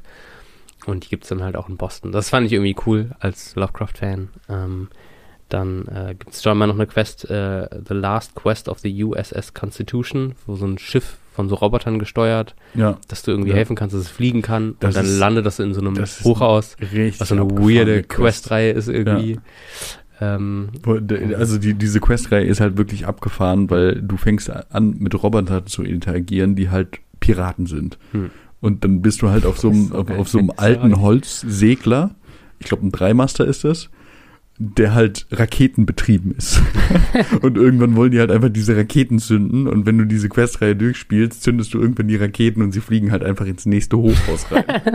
und das ist halt so, das ist so, so- Brother Wright-mäßig so. Ey, ich Ja. will fliegen. Äh, Da, da gab's doch eine, eine Quest bei, ähm, bei, ähm, na, wie heißt nochmal dieses Spiel von, von Rockstar, ähm, dieses Cowboy-Spiel. ah, Red Dead Äh, Redemption. Red Dead Redemption, wo du irgendwie jemandem hilfst, seinen Flieger zu bauen und, und dann fängt er an zu fliegen und zwei Meter oder er stürzt einfach nach unten ab und ist tot, so ein bisschen, so fühlt sich das an. Hm. Ja, und äh, scheinbar äh, das Cabot House, das soll auch eine krasse Questline sein. Ich kann mich dran erinnern, dass ich am Anfang dieser Questline stand und dann Mhm. habe ich irgendwann mal gehört, dass sie richtig krass sein soll. Da geht es irgendwie um so eine Familie, die irgendwie so voll alt ist, Ja. so ein Insane Asylum oder so oder Ja, irgendwie so ja, ja, Alien ja. Tech. Ja, ja. Weirder Shit. Das- Ich weiß nicht, ob wir darüber das noch reden müssen. Ich kenne es nicht, aber ich habe da hab nur gehört, dass es eine krasse Quest sein soll. Äh, ich, ich, das, das Ding dabei ist, ich kann mich nur daran erinnern, dass es eine sehr, sehr krasse Questline ist, aber ich kann mich nicht mehr daran erinnern, was passiert. Ich weiß nur, dass es irgendwie so ein bisschen geldadelmäßig ist und du denkst so, okay, Ja. was passiert hier für ein Shit? Aber so ganz genau, was da passiert, weiß ich leider auch nicht mehr. Hm, Okay, Ja. okay, okay. Also, ein, also Fallout 4 ist halt die, die, das einzige Spiel, wo ich auch DLCs von gespielt habe. Mhm. Und das New Harbor DLC ist ein sehr, sehr gutes DLC. Was du, also wo du halt mehr oder weniger ein kleineres Spiel nochmal dazu bekommst. Und da, da könnte ich dir also ein, zwei Sachen äh, zu überze- äh, erzählen, weil das äh, finde ich sehr interessant. Du musst halt sehr, sehr weit in den Nordosten der Karte gehen und dann kommst du in ein Haus, wo halt eine Familie lebte. Und das sind halt äh, zwei, zwei Eltern sind halt noch da und die suchen ihre Tochter. Die Tochter war davon überzeugt, dass sie eine Synth ist. Hm, okay. Und du kommst irgendwann an den Punkt so, dass es halt irgendwie so ein Radiosignal gibt von New Harbor, wo du dann halt Hm. weiterfährst mit zum Schiff. Und dann kommst du halt auf eine neue Map, die ist relativ klein, wo du halt nochmal so eine neue Story bekommst. Und die ist halt wirklich, wirklich interessant, weil du hast halt drei Player wieder, die's, wo, worum es so geht. Und ähm, einmal New Harbor, das ist so dieses menschliche Dorf, das du hast, das da irgendwie drauf ist. Ähm, und die wissen irgendwie, auf dieser Insel gibt es auch Thins, äh, also synthetische. Und ähm, die mögen die nicht so ganz genau, aber es, also es ist noch kein Problem. Hm. Es ist so, so, so kurz vor dem, kurz vor dem Turning Point, bevor halt die ersten Progrome anfangen. äh, kommst du dahin. Und ähm, auf der anderen Seite gibt's dann halt die, die Synth, die halt so ein Stück weit ihr, ihr Eden wieder aufbauen, also ihr, ihr Paradies so aufbauen. Und der, äh, der Hauptcharakter ist halt der Bruder von Nick Valentine oder irgendwie so. Hm. Ähnlich. Hat, ist, ist auch vom Charakterdesign richtig interessant, weil er hat halt irgendwie diese, diese Plastikmaske vom Gesicht her, also ist einer von den, von den ersten äh, äh, First Generation Synth, ähm, aber hat halt so, so sehr, sehr viele Speicherkarten einfach in seinem Kopf mit drin, Ach, damit er sich halt an mehr Sachen erinnern kann. Hm. Und äh, auf der dritten, äh, äh, am dritten Punkt gibt's halt noch die Kinder des Atoms. Und du Ah ja, kannst genau. halt Teil der Kinder des Atoms werden. Das erste Mal, dass du dieser. Sekte wirklich beitreten kannst. Ich kann es Und nicht am ersten. Das ist, das ist halt, also die, die, dieses DLC finde ich halt wirklich interessant, weil da gibt's halt irgendwie so Hooks und äh, es, es gibt halt auch so Twists, die da drin sind, wo du dann wirklich denkst, wo ich wirklich an einem Punkt war und das will ich auch gar nicht spoilern, falls ihr das noch nicht gespielt habt, weil es sind halt irgendwie, ich glaube 10 oder 20 Euro, die ich damals bezahlt habe, heute Mhm. wahrscheinlich 5 oder 10 Euro, die man dafür bezahlt hat. Ja, Game of the Year Edition oder so. Falls ihr Bock habt, das zu spielen, ich will es euch nicht äh, spoilern, es war auf jeden Fall so ein Twist, dass ich gedacht habe, Oh, so, cool. oh fuck. Ich habe die Vielleicht ganze Zeit mit dem einen Menschen geredet, dass er halt diese besondere Sache machen sollte und dann hat er es gemacht und dann habe ich gemerkt so, oh fuck, der wird halt einfach umgebracht. Du läufst halt wieder zurück und versuchst halt irgendwie ihn davon zu, davon zu über, also davon zu überzeugen, dass er das nicht macht. Hm. Du bist dann halt irgendwie äh, in, in, dem- in dem Dorf und denkst dir so, nein, mach's nicht, erzähl's nicht, alles ist, alles ist gut, überleb, Okay. ich mag dich. Vielleicht muss ich doch nochmal. Ja. Ich habe eh äh, in Vorbereitung dieses Pod, also was Vorbereitung, äh, in, in, im, im geistigen Bewusstsein, dass wir diese Folge aufnehmen werden, nochmal geschaut ähm, und es ist ganz schwierig. Also so, ich habe eine PS4 und Mhm. ich habe keinen starken PC gerade. Das heißt, für mich ist die einzige Möglichkeit, das zu zocken auf der PS4. Äh, New Vegas existiert nicht und ich habe im PlayStation Play Store für, und ich weiß nicht, irgendwas muss da falsch sein dran, aber Fallout 3 für 100 Euro oder so gesehen, so, hä, irgendwas stimmt da nicht. Keine Mhm. Ahnung, deswegen ist es so ein bisschen, Ja. aber vielleicht, wenn ich dann doch noch mal Bock auf Fallout habe, dann wäre es wahrscheinlich dann New Harbor DLC nochmal durch. Ich kann's, ich kann's dir nur ins Herz legen. So. Genau, äh, äh, fällt noch ein Silver Shroud Questline, wo du selber Oh, in einem Rollenspiel yes. Rollen spielst als Ja. einen Superhelden. Ja, Das ganz lustig. wunderbar. Aber, Das ist wunderbar. Ja. naja. Es ist äh, ein, eine Nebenquest, wo man halt ähm, in Boston selber gab es halt so ein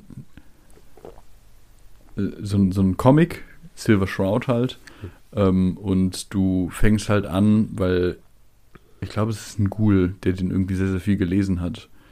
Ähm, Ja, ja, genau, so ein Ghoul, der, der einen halt sagt, so, okay, da äh, gibt's halt ja. diese Silver Shroud aus, äh, ähm, hol mir mal ein paar Comics und dann hol mir mal die Verkleidung und die Verkleidung und dann hast du irgendwann die Silver Shroud Verkleidung und fängst halt an, wirklich diesen Superhelden zu spielen. Hm. Und da, da kommt man halt auch an, an dieses Ding, dass man irgendwann, wenn man diese Verkleidung hat, als Silver Shroud halt auch das mehr oder weniger cosplayen kann als Ja, ja. äh, Charakter. Das ich ist sehr, sehr Hancock interessant, will dich sehr, dann sehr auch witzig. kennenlernen, weil du ja dann Silver Shroud bist oder so. Das Ah, gibt's auch. Das okay, finde ich auch ja, super funny. Ja. Ja, dass du halt dann einfach der Charakter Hm. wirst, weil du ihn roleplayst. Ja. So ist eigentlich super lustige Idee. das stimmt. Naja. Ja. Aber Alright. Jetzt zu der Diskussion, die ich äh, oft übergehen wollte. Was ist das bessere Fallout? Ich bin ein sehr großer Verfechter davon, dass Fallout New Vegas das beste Fallout ist äh, von den dreien, die ich zumindest durchgespielt habe. Ich würde sagen, das beste Fallout, was ich gespielt habe, war Fallout 3. Nicht nur Vegas. Von den dreien, die ich gespielt habe. Hm. Bevor wir aber da einsteigen, würde ich noch kurz sagen, Fallout äh, 76, wir, du hast es gerade Mm. schon kurz erwähnt, Fallout ist ein, also so, Fallout lebt von uns, von der, von der Story, von der Interaktion mit NPCs, Ja. vom Rollenspielen. Äh, und Fallout 76 war, ich weiß noch, als wir damals, als wir in der WG zusammen gewohnt haben, diesen Trailer gesehen haben oder uns damit beschäftigt haben, gemerkt haben, Fallout 76 ist für uns so uninteressant, weil es quasi für uns Fallout aushöhlt. Also das, was bei uns für uns persönlich das interessant macht, Mhm. existiert in diesem Spiel halt nicht. Deswegen haben wir es auch nie angefasst. Ich kann mich sogar noch daran erinnern, dass ich mal kurz gesagt habe, so, ja, Franz, sollten wir das nicht vielleicht doch mal kurz mal ausprobieren, irgendwie mal zusammen vielleicht ein bisschen anzocken? Und du schon gesagt hast so, nee, ich glaube, das ist halt einfach nichts für mich so. Ja. Und das ist ja auch okay, ne? Also so, wir sind ja auch ähm, die Boomer, die Fallout 1 und 2 gezockt haben in den 90ern und dann rumjammern über Bethesda. Über die machen wir uns ja auch lustig. Äh, und wir sind halt nicht diejenigen, die davon angesprochen sind. Ja. Ähm, und ich, man munkelt, ich habe gehört, mittlerweile soll Fallout 76 auch nicht mehr so scheiße sein wie noch bei Release. Ich habe es auch schon mal gehört, aber. Ähm, aber es ist halt einfach vom, vom, vom Game, also es ist halt einfach nicht das Spiel, was sie spielen möchten. Ja. Es ist kein Rollenspiel mehr, ähm, sondern irgendwie so ein MMO-Ding. Es gibt keine NPCs. Ähm, also da sind wir raus. Es spielt ja auch quasi ein Jahr vor dem Great War. Also es ist ja, glaube ich, eh noch so ein bisschen raus. Ist ja 2076 oder nicht? Und 2077 ist ja eigentlich der Great War. Also spielt ja quasi davor. Nee, nee, nee, das ist, Oder äh, nicht? nee, das, das ist ähm, schon im Wasteland, aber Fallout 4 spielt halt, glaube ich, 2277, also 200 Jahre, genau 200 Jahre nach dem Great War. Und so. 76 spielt halt ein Jahr vor 4. Ach so, okay, gut. Wir haben das geklärt. das äh, war mich Wurst. Naja, so viel zum Thema. Ähm, es interessiert uns einfach nicht. Ähm, und vielleicht dann an der... St Wobei, nee, äh, Ausblick, Fallout machen wir vielleicht ganz zum Schluss. Was aus Fallout sein könnte, noch werden könnte. Ja.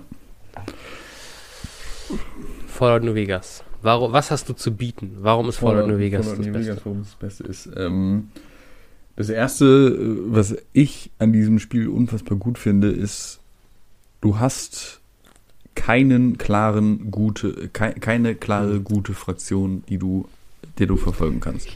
So, ich, ich habe das Spiel, mhm, ich glaube, anderthalb Mal gespielt. Einmal irgendwie angezockt bei dir und danach einmal äh, selber durchgezockt. Und ich war immer ein klarer Typ für, für NCR, also für die New California Republic. Aber ich wusste auch immer, die haben halt auch Probleme in der Struktur. Aber diese Probleme in der Mhm. Struktur sind halt besser als, als das, was du halt sonst bekommst. So als, als dieses, äh, als dieses Wasteland-Ding. Merke ich natürlich auch so ein Stück weit von mir selber. Ähm, ich habe äh, immer das Problem, dass ich die Zivilisation der Natur irgendwie vorziehe, weil ich weiß so, okay, ich bin Mensch ohne Zivilisation. Gut, ich habe jetzt nicht irgendwas Herrenwirkliches gelernt.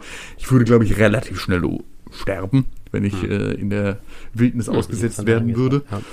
Ähm, ja, der nächste Döner der Mann ist, äh, ist sehr weit weg. ähm, und des, deswegen äh, fand ich das halt immer gut. Und es gab, es, es, es gibt, es gibt auch ein, eine, eine Charakterin, die da drin ist, die ich äh, nachher auch kennengelernt habe, wo ich gedacht habe, so, fuck, das ist ein richtig erwachsenes Thema, was da, äh, Mhm. was da ähm, behandelt wird, wo ich halt auch ein Stück weit was von gelernt habe. Und da ist jetzt äh, für, äh, kommt erstmal, das weißt du gar nicht, ja, äh, kommt jetzt erstmal eine Triggerwarnung für äh, Leute, die irgendwie sexualisierte Gewalt ähm, äh, erlebt haben. Also die nächsten zwei Minuten, falls ihr da getriggert werdet, äh, es gibt die einfach, ist auch nicht äh, so schlimm, aber es gibt eine Person, äh, also n- nein, Ja. äh, es, es gibt, es gibt ja. die zwei Minuten, die sind nicht so schlimm. Äh, es, also falls euch sowas passiert ist, tut es mir im Herzen weh, aber ähm, ja, äh, ab jetzt zwei Minuten skippen. Ähm, es gibt halt eine Person im, in der NCR, die du triffst, die du auch triffst, die ist äh, eine Frau, die ähm, dir den Auftrag gibt, diese Raider-Bosse, das sind so vier Raider-Bosse, die du umbringen Mhm. musst, äh, zu töten. Und die wurde halt, ähm, ich glaube, vergewaltigt von einem von denen. Mhm. Und die Art und Weise, wie, diese, wie, wie dieser Charakter aufgebaut ist, ist halt wirklich ein Symptom, dass äh, das Opfer von sexualisierter Gewalt haben. Also, also es, es wird halt aufgebaut, dass sie halt irgendwie vergewaltigt wurde, aber es ist halt nicht irgendwie so die, dieses oberflächliche, okay, wir wollen halt irgendwie so ein bisschen edgy sein und äh, das ist jetzt so und äh, da ist noch eine taffe Frau, ähm, sondern dass sie halt so eine in so eine Übersexualität reinkommt Mhm. und mehr oder weniger das Gleiche, was ihr angetan wird, nicht, nicht weiter antut, aber halt wirklich äh, dieses, äh, dadurch, dass sie, ähm, dass sie ihre Sexualität genommen wurde oder die Entscheidung darüber äh, genommen wurde, halt wirklich sehr, sehr aggressiv sexuell ist. Hm. Auch. Und das ist halt ein wirkliches Symptom, das es auch gibt, äh, das mir dadurch auch das erstmal so bewusst wurde, wo ich äh, dann hier und da mal drauf höre. Und das, ich, ich, fi- ich finde die Idee, so ein erwachsenes Thema auch reinzunehmen und dann auch irgendwie ein Stück weit realistisch abzubilden, sehr, sehr interessant und auch sehr, sehr, sehr, sehr gut irgendwie, weil das, das sieht man sonst halt auch nicht so. Ja. Und ähm, da- das, das ist halt das eine Ding, so, so ein Charakter, der halt irgendwie so wirklich diese Tiefe hat, die ich sie beschrieben habe, ähm, die, die, wo du halt auch merkst, es, äh, es ist kaputt. Ähm, was, was dann noch mit da drin ist, ist äh, irgendwie diese Wildwest-Ästhetik so leicht. Also es ist irgendwie in der Wüste und du weißt so, ha, ha, ha. Du denkst eigentlich nur so an äh, the, the Good, the Bad and the Ugly. Und ähm, du, du kannst halt irgendwie so eine Revolverheld werden. das ist auch bei, bei Fallout New Vegas war das auch immer mein Ding, dass ich immer Handwaffen geskillt habe, weil ich halt Mhm. wirklich so ein Revolverheld werden wollte. Das ist irgendwie so, so eine geile Ästhetik hatte. Und ich immer dachte so, es ist so diese äh, ja, auch, auch, auch so ein Stück weit diesen, die, die, diese Unterschiede. So, du, du hast auf der einen Seite, dass die New California Republic reinkommt und irgendwie so eine Gesetzmäßigkeit reinbringen will. Du hast aber auch ähm, die Caesars Legion, die, die irgendwie so eine Gesetzmäßigkeit reinbringen will. Ein Stück weit dieses Western-Setting, was du da wirklich drin hast, weil du äh, irgendwie so ein Stück weit, du bist im wilden, äh, also, also wenn ich, wenn ich das jetzt nochmal so umschreiben darf, du bist im wilden Westen und du bist so ein Stück weit vor der Zivilisation, aber die holt immer Mhm. auf. Und du bist an so einem Punkt, wo du weißt so, irgendwie ist es gerade, also in einem Spiel ist es ganz cool, weil du bist halt irgendwie so dieser Ganzlinger und du kannst halt auch irgendwie so ein bisschen und es ist halt auch äh, alles so ein bisschen, äh, es gibt noch Sheriffs und äh, dies und das und dann hast du irgendwelche Ranger von der NCR, die da rumlaufen Genau, die Ranger. die halt auch ganz ehrlich vom vom Design her sind die Ranger von der NCR abgefucktesten Motherfucker, die du haben kannst. Und das, das sind die Badasses überhaupt. Ist ja auch auf dem Cover, ne? Kein, Sie sind kein, auf dem Cover. Keine Figur im Power Armor, sondern äh, Das- ein Ranger. Ja, und, und es gibt es gibt keine an, also es gibt meiner Meinung nach keinen anderen Charakterdesign im gesamten Fallout, die so cool sind wie die Rangers von der NCR. Ja, Ranger, also so, so ein Ranger von der NCA ist schon so, äh, ist schon so hier, ähm, S-Tier. Ist schon so äh, ein, ein, ein Runner-Level von, von Institute, so. Das ist schon Ja, das, das stimmt. Nur halt ich in ich würde sa würd sagen, noch, noch einen Fast. Tacken höher. Okay. Ich ja. würde sie noch einen Tacken höher, äh, höher nehmen, aber Runner sind auch schon ziemlich, ziemlich cool, so ist es nicht. ähm, und das, das kommt natürlich noch, noch dazu und ja, ich, ich glaube für mich halt hauptsächlich dieses Setting und du kannst so unfassbar viel entdecken. Hm. Du hast unfassbar viele, auch, kleinere, ähm, auch kleinere Fraktionen, die da mit reinkommen, die halt eigentlich vom großen Ganzen nichts, äh, ne, äh, nichts verändern, aber ähm, ja, dann trotzdem noch irgendwie da sind und äh, irgendwie eine Geschichte erzählen. Es, es fühlt sich irgendwie ein Stück weit lebendiger an, weil halt mehr Ideologien da drin, drin sind, vielleicht so ein Stück weit. Ähm, und was ich auch noch sehr, sehr interessant finde, ist, dass es ein sehr interessantes Geldsystem da drin ist. Mhm. Weil auf der einen Seite hast du natürlich die Kronkorken. Äh, und das ist äh, bei, bei Fallout allgemein auch immer so, dass wenn du was kaufst, kaufst du es mit Kronkorken. Ja. Und das ist das Normale. Aber in Fallout New Vegas hast du auch noch ähm, den NCR-Dollar, stimmt, ja. den du, den du auf der einen Seite, wenn du, wenn du in New Vegas bist, tauschen musst in Kronkorken. Aber wenn du, wenn du bei der NCA bist, kannst du in Kronkorken kaufen und du kannst aber auch in NCA-Dollar kaufen. Also das ist so, so doppelt und ich, cool. ich weiß gar nicht, ob die, ob die Legion auch noch ein, ein Zahlungsmittel hat. Ich auch nicht. Aber das, zum Beispiel das Kron, Fallout hat so viel, über das man reden könnte, ne? Das Kronkorkensystem, ich finde das so geil. Es gibt eine Szene, hab ich vorhin schon erwähnt, äh, ähm, Dr. Seltsam, wie ich lernte, die Bombe zu lieben von Stanley Kubrick, den haben wir vor ein paar Jahren, bei der Europawahl haben wir den zusammen Mhm. gesehen. Da gibt es eine Szene, wo äh, ein, ein äh, Austauschgeneral äh, den Präsidenten anrufen will, weil es gibt, also so quasi der Kalte, Krieg- also der Kalte Krieg wird heiß, ich muss den Präsidenten anrufen. Und dann steht da ein Fußsoldat äh, und quasi der der Telef also so der der ähm, die Telefonzelle sozusagen. Du musst du brauchst aber Kleingeld, um dieses Telefon zu bedienen. Was völlig absurd ist, weil da ist da ist jemand und der ist quasi gebunden daran, dieser dieser privaten Firma Kleingeld zu geben, damit er den Präsidenten anrufen kann. Und er sagt dem Fußsoldaten, schieß den Kohleautomaten auf, weil da ist Kleingeld.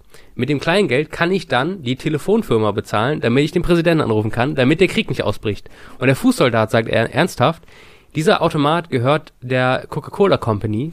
Wenn ich den aufschieße, dann mache ich das, wenn sie mir das befehlen, aber dann müssen sie sich verantworten vor Gericht dafür, dass sie dieser Coca-Cola Company dieses Kleingeld geklaut haben. Ne? Und diese Szene ist so absurd, weil einfach zwei private Firmen zwischen dem Krieg stehen, äh, weil sie halt eben ihr Kleingeld haben wollen. so ne? Und das ist auch so geil in Fallout, dass einfach Ja. ähm, Kronkorken sind einfach, also so äh, Nuka-Cola ist quasi ja die Firma schlechthin, Mhm. Äh, und du kriegst ja immer, wenn du Nuka-Cola trinkst, kriegst du ja quasi Kronkorken und das ist quasi ein Euro sozusagen, mehr oder weniger. Und du bezahlst in diesen Kronkorken. Das heißt, dieses, dieses, ähm, dieses Stück, also das ist ja eigentlich wertloses M- Stück, das du qu- quasi ähm, wird zur Währung, das Mhm. Teil dieser, dieser Coca-Cola Company oder Ja. eben, eben in Fallout halt eben die Nuka-Cola Company ist äh, die dann quasi selbst nach der, nach dem, dem äh, Verbrennen der, äh, der Zivilisation im nuklearen äh, Krieg immer noch äh, quasi als, als Marke so prägend ist. Also so, du hast in, quasi der Kapitalismus überlebt selbst das Ende der Welt, ja. Also so, Mark Fischer würde sich im Grab umdrehen, dass, dass sogar selbst der, das Ende der Welt den Kapitalismus nicht zerstört. Dass diese Glorifizierung von Nuka-Cola äh, selbst, sag ich mal, nach dem Ende der Welt immer noch da ist, dadurch, Ja. dass, dass deren Kronkorn zu Sich werden. selbst Ich finde es so absurd und Das so stimmt. geil und das liebe ich so an Fallout. Ähm, ja, und das ist tatsächlich vielleicht sogar der Punkt, weswegen, äh, wobei, naja, da komme ich später dazu. Wolltest du noch was sagen äh, gerade oder Nee, ich glaube nicht. Fallout 3 und ich weiß, ich bin gerade so in der, äh, ich bin gerade in der schwierigen Position, weil Fallout 3 ist für mich das Beste, weil ich es zuerst gespielt. äh, und ich weiß, dass New Vegas viele Gründe hat, weswegen man es besser findet.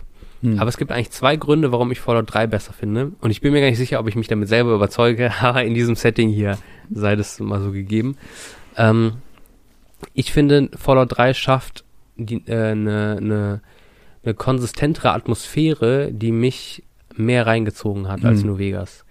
New Vegas ist Ja, oft, du, von Anfang an kannst du dir sogar so ein, so ein, so ein Perk, kann man auch nicht sagen, so ein ähm, Special freischalten, dass du quasi, ich weiß gar nicht sogar, wie das heißt, ähm, dass quasi du andere Dialogoptionen hast und dass es noch blutiger ist, das Wasteland und noch Mhm. absurder ist. Ja. Ähm, und du hast so, so crazy Dialogoptionen einfach. Und das, Wo- das, äh, die Mojave-Wüste und, und New Vegas ist für mich ähm, so ein bisschen überzogen. Vieles wirkt irgendwie in der Grafik irgendwie ähm, hinter dem, was sie hätten gebraucht, damit es rüberkommt. Mhm. Äh, oft so ein bisschen leer und unterproduziert fast schon. Sie hatten auch weniger Zeit, also nicht so viel Zeit tatsächlich. Das ist auch dem Entwickelteam geschuldet. Ähm, die Feinschmecker, es wäre so eine Quest, wo ich sage, so, ach, die, die hättest du da erwähnen müssen für mich. Ähm, kommen wir vielleicht noch zu. Aber Fallout 3 ist für mich von vorne bis hinten einfach rund. Also so, ich komme rein und ich habe das Gefühl, alles, was draußen ist, ist schlimm. Aber ich bin ja hier sicher. Und dann komme ich auf einmal raus und alles ist, oh oh, so, was passiert hier? Das erste Mal, ich muss, als ich das erste Mal Fallout 3 gespielt habe, ich habe ganz lange gebraucht, um nachts draußen zu sein, weil ich wusste nicht, was nachts draußen passiert. Mhm. Ich war immer in Megaton. Es war immer, oh, die Sonne geht unter, ich reise zurück nach Megaton und warte, bis die Sonne wieder aufgeht. Weil, gut, ich war 15, 16, ne? ich habe nie ein aber Horrorspiel gespielt. Also, Ähm, ich hatte halt Schiss. Aber das hat das Spiel mit mir gemacht. also doch kein Das- Gryffindor. Es gibt eine, Haha, ja stimmt. Es gibt, es gibt eine, das erste Mal musst du für die Hauptquest in die Stadt rein, also in Washington Mhm. DC selber musst du rein. Und um da reinzukommen, kannst du nicht einfach nur irgendwo rumlaufen, sondern du musst in so ein ähm, Underground äh, quasi, in, also so in, in einen U-Bahn-Tunnel, in einen U-Bahn-Schacht musst du rein. Und, schon Und die durchziehen Washington quasi. Du kannst, in, du kommst in Mhm. der Stadt nicht von A nach B ohne diese Untergrundtunnel. Für viele ist das ein Kritikpunkt. Ich sage, eine kaputte Stadt, wo die Hälfte der Häuser umgefallen ist, klar, logisch. Du hast, ähm, du, du musst durch die Stadt kommen, durch diese Tunnel. Und ich hatte so Schiss das erste Mal, als ich da runtergegangen bin, ne? Was da für Gefahren lauern. Ganz schlimm. Und dann kommst du irgendwann zu Galaxy News Radio und so und die, die Story geht weiter und irgendwann wirst du damit, du gewöhnst dich dran. Ähm, es ist alles so ein bisschen so grünlich, düster, es ist alles, also die, der, der, das trifft den Ton. Das Mhm. erste Mal Rivet City, Ja, Mhm. ich komme dahin, ich, ich muss nach Rivet City und ich, ich kämpfe mich da durch. Ich gehe durch die Untergrundtunnel, ah, da sind Supermutanten, ah, ich lebe aber noch und ich komme an. Aber wo ist Rivet City? Rivet City ist nirgendwo. Da, wo es sein sollte, ist es nicht. Und auf einmal wird die Brücke ausgefahren. Und ich merke, Moment mal, die, die, das Schiff ist die Stadt. Die Mhm. Stadt selber, okay, die ist unübersichtlich, da kann man sich drüber streiten. Aber da ist einfach eine Stadt auf dem, auf dem Schiff. Das ist schon geil. Das ist schon Ähm, interessant, ja. Und äh, ich muss auch sagen, das Ende der Hauptquest ist super scheiße. Ist richtig lame, so, ne? Aber der Anfang der Hauptquest ist richtig geil. Und die, der, der coolste Teil der Hauptquest ist auch mein Lieblingsvault. Nämlich die Vault, in der du einen Wissenschaftler triffst, der ähm, eine so eine Art virtuelle Realität erschafft von einem 50er-Jahre-Dorf, ähnlich wie das in Fallout 4, wo du Mhm. anfängst. In schwarz-weiß. Ähm, alles ist gu gut, alles ist happy. Aber die Leute, die da in der Vault sind, sind gefangen in diesem, in diesem Programm, in diesem virtuellen Realitätsprogramm. Und du fängst an, äh, der Wissenschaftler, der das leitet, ist in diesem Programm ein kleines Mädchen. Und dieses kleine Mädchen sagt dir, wenn du raus willst aus dem Programm, dann sag, dann tust du, was ich dir sage. Und du sollst anfangen, die Bewohner in dieser Stadt zu quälen. Weil das kleine Mädchen das will. Und nur dann kannst du raus aus dem Programm. Und es ist einfach, es ist ein, Horrorfilm. So? Mhm. Richtig cool. Klar, das Ende ist dann kacke. so, das ist blöd gelöst. Natürlich. Ähm, wenn, wenn Mhm. dein, wenn dein Kompagnon ein Supermutant ist und du dich selbst umbringen musst, weil den letzten Knopf, den du drücken musst, setzt Strahlung frei, die dich tötet, und du fragst deinen Kompagnon, du bist doch Supermutant, Strahlung macht dir doch nichts, könntest du das mal eben diesen Knopf drücken? Und er sagt dir, nein, das ist dein Schicksal. Und Sinne so, wow, Dankeschön dafür Du Assi. ihr Entwickler-Idioten. ähm, genau. Und der letzte Punkt, warum Fallout 3, finde ich, so geil ist, ist, es bringt einen anderen Humor ins Spiel. Und viele Leute kritisieren an Fallout 3, dass das, ähm, dass die Quests dumm sind. Es gibt so eine Quest, wo irgendwie so ein, da hast du so eine Frau, die irgendwie so Ameisen Mhm. äh, beschwören kann und dann hast du jemanden, der so Tech hat und dann ist es wie so ein Superheldenkampf in der Mojave-Wüste. Es ergibt überhaupt gar keinen Sinn. Es ergibt vieles keinen Sinn, ja. Du hast irgendwie so Vampire, das ergibt überhaupt keinen Sinn. Du hast irgendwie, ähm, äh, keine Ahnung, du, du hast eine Republik Dave, das ist einfach so ein Dorf, wo jemand ist, der heißt Dave und der hat die gegründet und deswegen heißt die Republik Dave. Aber eigentlich ist er der König dieses Dorfes. Und dann gibt's Wahlen und der Einzige, der zur Wahl steht, ist Dave. so, ne? Weil er muss sie wählen lassen, weil es ist ja Republik Dave. Mhm. Es gibt eine Tante, die heißt Moira Brown, die will, dass du in die Wüste rausgehst, damit sie ein Buch schreiben kann, ja. Und damit du dich quasi halb töten lassen kannst, dass sie dieses Wasteland-Buch kaufen kannst, ja. Und für die ist das alles ein Joke. Es ist immer alles ein Witz. Und deswegen finde ich Fallout 3 so geil, weil Fallout 3 ist eigentlich ein super postmodernes Spiel, weil du in einer Welt bist, die einfach, die ist einfach böse, die ist kaputt, die ist tot. Die einzige Möglichkeit, damit umzugehen, ist, sich darüber lustig zu machen. Und Ja. das macht Fallout 3. Und das finde ich so cool. Und das, und New Vegas ist noch ein Stück ernster.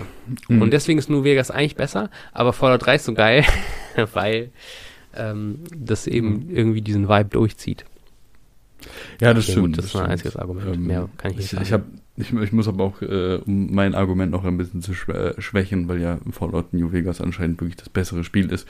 Äh, ich habe Fallout 3 wirklich nie so mit den Nebenquests gespielt, sondern habe dann nur die Hauptquests durchgeballert und äh, habe dir auch die ganze Zeit erzählt, weil ich habe das an dem einen Wochenende durchgespielt, nur die Hauptquest und meinte immer so, ja, ja, wenn ich die Hauptquest durch habe, dann mache ich die Nebenquest. Und du meinst immer so, hm, hm, ja, mach mal. Und das ist auch der Unterschied, äh, der, der wahrscheinlich für mich Fallout 4 so ein bisschen problematisch macht, ist, dass das äh, das Spielkonzept ein bisschen aus dem, aus dem Wind bringt, weil bei Fallout 3 und Fallout New Vegas ist es so, du bist am Ende der Story angekommen und das Spiel ist vorbei. Hm. Du kannst nicht weiterspielen. Du kannst dann nochmal neu laden, bevor du die letzte Quest gemacht hast, aber das Spiel ist eigentlich vorbei. Und bei Fallout 4 ist es so, das Spiel ist vorbei, ja, ja, äh, dann Bau mal weiter deine ja, bau, Bases. bau mal weiter deine Bases. Du hast ja irgendwie hier äh, anscheinend ne- einen NPC, äh, den du gern hast. Äh, hab, Ja. hab den weiter gern. Und du denkst dir einfach nur so, ja, äh, ja, was? Eigentlich sollte es zu Ende sein. genau. Aber was ich bei äh, Fallout New Vegas auch ziemlich, ziemlich witzig finde, Darf ich ist, ganz kurz einstreuen, weil du gerade gesagt hast, ein NPC, den ich gern hab. Ohne Scheiß, wenn ihr es nicht kennt, googelt mal äh, oder, oder schaut auf YouTube direkt. Ähm, der Creator von Rick and Morty und von, von Community, Dan Harmon. Oh ja. Ein Stand-up über Fallout 4 und über die ähm, das Thema quasi Lieb oder Sexualität oder Bez oder oder ähm, Liebschaften in, in Mhm. Fallout 4. Ohne Scheiß, guckt es euch an, das ist so funny. Dan Harmon, ist einfach Fallout genial. 4, es ist unfassbar Dan lustig. Harmon ist auch einfach ein Genie. Ja. Ähm, aber was ich, was ich bei Fallout New Vegas auch noch, äh, um, das habe ich nämlich gerade vergessen, äh, das noch reinzubringen, ist, ähm, das Charisma ist halt einfach ein overpowerter Stat da. Hm. Und ich, ich, ich liebe es. Endlich spielt's also, eine also, Rolle. Also es spielt halt eine essentielle Rolle. So, du kannst halt original, wenn du in Probleme reinkommst und du hast viel Charisma, kannst du dich rausreden.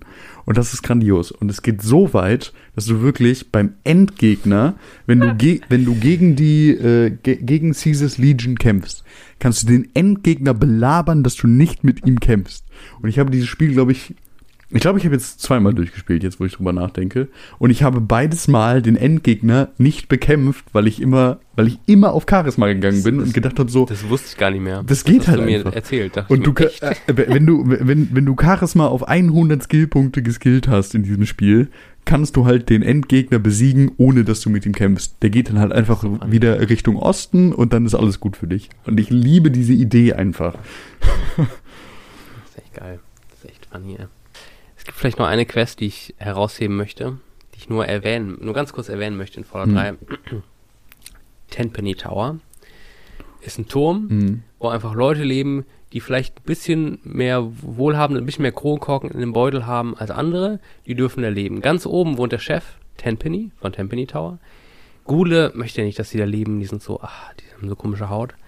Ähm, Ja. und der hat einen, einen Balkon, weißt du? Und der kann Mhm. richtig schön auf das, auf das Ödland rausgucken. Das Ödland sieht halt scheiße aus. Es ist halt ein Ödland. Da ist halt nick- keine Bäume, es ist halt einfach Wüste Mhm. und am Ende eine Sonne. Das ist, Mitten- das ist auch so, so ein bisschen das Problem, wenn du in der Straße wohnst und du wohnst halt einfach im hübschesten Haus der Straße. Mhm. Das Problem ist, dass du halt nur auf hässliche Fassaden guckst und nicht Genau. auf das eigene Haus. Exakt, das ist Das ist so ein das, Stück Problem, das Ten Tenpenny Tower hat. Und er sieht aber quasi in diesem Haufen Müll, der, der des Ödlands, sieht er einen Müllhaufen, nämlich Megaton, also die Stadt mit dieser, mit der Bombe in der Mitte, ne? Da auch wieder, wie absurd das ist, dass jemand da eine, eine, eine Stadt baut. Aber auch wieder so geil, weil das auch die, die Welt beschreibt, in der wir leben, ja. Eine Welt, in der wir wirtschaften, äh, auf eine Art und Weise, dass wir diese Welt vernichten durch den Klimawandel. Und Leute beschweren sich darüber, wie Megaton. Wer baut denn eine Stadt um eine Atombombe? Ja, wir machen das. Wir sind doch, wir sind doch die Leute, die Städte bauen um Atombomben. Ähm, egal. Auf jeden Fall, Megaton, ah, scheiße, ist in meinem Blickfeld. Ich würde gern diesen Haufen Müll begutachten, aber der Müllhaufen ist mir im Weg. Und er bittet dich darum, die, die Bombe quasi scharf zu machen und zu zünden. Äh, was du dann auch machen kannst, und dann kannst du auf seinem Balkon sitzen, drückst auf den Knopf und die Stadt wird in die Luft gejagt mit einem Atompilz und er kann endlich auf den Haufen Müll gucken, ohne dass der Müllhaufen im Weg ist. Für mich auch so ein, also so das für mich einfach so auch ein Ja. postmoderner Geniestreich, einfach zu sagen, wie absurd ist diese Welt, in der Und da, da bin ich auch an einem, Leben. an einem Punkt, wo ich mir nicht sicher bin, wie, wie tief dieses Spiel geht. Weil ich habe ja äh, am Anfang erzählt, das erste Mal, dass ich dieses Spiel gespielt äh, habe, bin ich halt nach Megaton gegangen und habe sofort die ähm, Bombe entschärft. Und das ist das einzige Mal, dass ich es versucht habe, hat es geklappt. Und jetzt ist, das, ist, ist der Punkt, weil ich diese Story auch äh, oder, oder diese Nebenquest auch äh, schon kannte, wo ich mir nicht sicher bin, ist, was passiert, äh, also habe ich sie wirklich entschärft? Weil ich war in der Questline nie, dass die Bombe gezündet wurde. Hm. So, und was ist, wenn halt die, diese Quest halt wirklich vielleicht ein Stück weit 17% ähm, Erfolgsquote hat und in 70 17% ist sie wirklich entschärft und in äh, 83% ist sie aber nicht entschärft, aber die Bombe geht trotzdem nicht hoch. Ach und so, du weißt ja. es halt erst nachher in der Quest, wenn du die Quest nochmal durchmachst und diesen Knopf drückst. Wenn es dann explodiert, dann war es halt erfolgreich und wenn es nicht explodiert, naja, war es nicht erfolgreich. Ah, okay. Das ist immer das Ding, äh, so, wo, wo- ich, wo ich mir da denke, so, okay, wie deep haben die auch diese einzelnen äh, kleinen Stories untereinander verbunden? Weiß ich auch nicht. Ich glaube, wenn du sie entschärft hast, dann ist sie tatsächlich entschärft. Okay. Aber es Und könnte auch wenn sein, sie dass nicht du entschärft ist, dann ist es halt einfach so, ja, du bist nochmal in der Vault. weil du halt tot bist. Ach so, ja, ja, das könnte sein, ja. Das weiß ich dann nicht. Roter Draht, grüner Draht. Ja. Gut. Es gibt auch mehr Sachen, über die man reden könnte, aber ich glaube, das, Hm. das ist jetzt auch, so würde es auch nur äh, unnötig in die Länge ziehen. Ja, ich Wenn ihr es gespielt habt, habt ihr es gespielt. Wenn nicht, dann nicht. Wenn ihr irgendwie sagt, so, ey, Little Lamplight oder andere Sachen, die Uh. fehlen uns, dann ähm, schreibt es doch gerne in die Comments. Der, Feinschmecker. Äh, ich, ich muss einmal kurz gucken. Feinschmecker-Gruppe Ja. oder so. Ich muss einmal kurz gucken. Ich glaube, es ist McCready. Ist das der, Äh, der Chef ja. von Megaton? Der, Mac- McCready. Nein, Sheriff? McCready ist nicht der äh, Sheriff von Megatron, sondern der Anführer von Little Lamplight. Äh, ah, okay. Hm. Nicht. Ähm, und McCready kommt als erwachsene Person wieder in Fallout 4. Und das, das, das mag ich so ein Stück weit bei, bei, bei Bethesda, dass halt einfach Fallout 3 und Fallout 4 hier und da Charaktere haben, die halt gleich sind. Und so ein Stück weit auch, auch Fallout 3 auf Fallout 4 hinweist, dass halt so dieses Synth-Problem irgendwie aufkommt. Deswegen an sich ist es irgendwie ganz schön, das zu sehen, dass Bethesda da Cool. so Kleinigkeiten reingebaut hat. Da fällt auch an, äh, die Ghouls in Space gibt es auch noch bei Fallout 3. Ghouls, die in, ins Weltraum reisen wollen und dann aber auf dem Weg die Dämonen ihnen im Weg stehen und man erfährt, Dämonen sind eigentlich nur die Supermut Stealth-Supermutanten und so. Ach, das ist so Ah, geil. yes, so geil. yes, yes. Ja. Oh, da gibt es auch diese Stadt auch in New Vegas mit diesem, Mhm. mit diesem Dinosaurier und so, ne? Da in der Nähe gibt es ja auch das irgendwie auch so. Ach, egal. Keine Es gibt, Ahnung. es gibt auf jeden Fall in, in, in New Vegas irgendwo in den Bergen, ich meine, es ist in den Bergen, gibt es halt einfach so ein Schloss, wo Supermutanten leben, die halt Ja, nicht so genau. verrückt sind. Es ist auch so geil. Und äh, da, da gibt es halt auch äh, einen Supermutant, der halt einfach ein Kleid anhat. Ja, Oder das Kleid anhat. Äh, Es sind ja meistens immer irgendwie äh, non-binär. Also, die haben kein Geschlecht und äh, das fand ich dann immer witzig. Naja. Äh, es gibt auf jeden Fall immer Kleinigkeiten, die man in diesem Spiel entdecken kann. Und ich glaube, diese facettenreich, die, dieses Facettenreiche finde ich in diesen Spielen unfassbar interessant, weil es halt einfach so viele Sachen zu erzählen sind. Dass es, glaube ich, auch fast ein Spiel ist, das man auf keinen Fall verfilmen sollte. oh, auf keinen Fall. Das ist ja völlig absurd, bescheuerte aber- Vorstellung, das zu. Also, also die Hauptstories sind ja nicht das, warum man das Spiel spielt. Nee. Das sind einfach die Nebenstories. Genau. Und wir haben ja auch gemerkt, jetzt auch die Fraktionen, die Welt, wie sie ineinander greift und so. Ähm, und auch wie vielschichtig diese Fraktionen sind. Ja. Keine gut, keiner so 100% böse oder auch Ideen, die man Mhm. nachvollziehen kann. Und ich würde vielleicht sagen, ähm, Fallout 3 oder Fallout New Vegas wäre das Beste. Ich, äh, das ist natürlich euch überlassen. Das stimmt. Ähm, aber ich würde vielleicht sogar sagen, ähm, Fallout New Vegas ist natürlich auch äh, Produkt oder, oder ähm, geistiges Produkt von, von äh, Black Isle Studios Obsidian, die ja dann leider nie tragischerweise nochmal ein Fallout machen durften, warum auch immer. Hm. Ähm, Bethesda hatte anderes vor. Äh, mittlerweile gibt's eine Rollenspielreihe. Jetzt kommt ja auch irgendwann der zweite Teil raus von Outer Worlds. Ähm, auch von Ja, Obsidian. genau, ähm, quasi auch, ja. so eine Sci-Fi ähm, oder vielleicht auch ein Stück weit eine geistige Nachfolge von Fallout, weil sie kein Fallout mehr machen Mhm. konnten, haben sie vielleicht gedacht, okay, wir machen trotzdem Sci-Fi-Rollenspiel, so wie wir das haben wollen. Ähm, Nennen es halt dann Outer Worlds. Ähm, kann man auch, also drüber sprechen, haben wir auch, glaube ich, den ersten Teil beide gespielt. Ja. Ähm, das ist leider außen vor, aber trotzdem noch so ein Stück weit eine geistige History von Fallout 2, die da irgendwie auch nachzuspüren ist. Äh, auch mehr Ernsthaftigkeit, mehr Grauzonen, die in, die in äh, Mhm. New Vegas eine Rolle spielen. Fallout 3 ist da irgendwie plumper. Ähm, und ähm, aber irgendwie vielleicht auch dieser Humor oder diese Absurdität, die da irgendwie anders kickt als bei New Vegas. Das stimmt. Ähm, ich würde, also ich glaube, dass diese Fallout-Reihe nach Fallout 76 ein bisschen tot ist. Ja. Ich glaube, also so, Leider. Auch Bethesda hat jetzt andere Sachen auf der Uhr, ne? Mhm. Also die hauen erstmal jetzt äh, hier Star, äh, ich wollte gerade sagen Stardew Valley, ich weiß gar nicht, wie es heißt, ähm, ihr neues Sci-Fi-Rollenspiel raus. Ähm, die danach kommt erstmal Elder Scrolls ähm, sie 6 Sechs, ja. Was ist das Ähm, denn nochmal? Schwarzmarschen? Hammerfell, glaube ich. Oder ja, genau, ha Hammerfell. Irgendwo. Ähm, und das dauert ja auch noch Jahre. Mhm. Also so wir, wir, wir sprechen ja wirklich von Jahren. Also wir für nächstes Fallout von Bethesda ähm, ist auf jeden Fall, da haben wir, da haben, da hast wahrscheinlich du auch schon graue Haare, nicht nur ich. Ich habe auch Ähm, schon hier und oh. da, glaube ich, Oh, oh, ein, okay. zwei. Ja. Naja, da ist, da sind wieder die Boomer-Generation, Ja. ähm, bis wir überhaupt von einem neuen Fallout, zumindest von Bethesda, sprechen können. äh, das irgendwie in einem Rollenspielkontext eine Rolle spielt.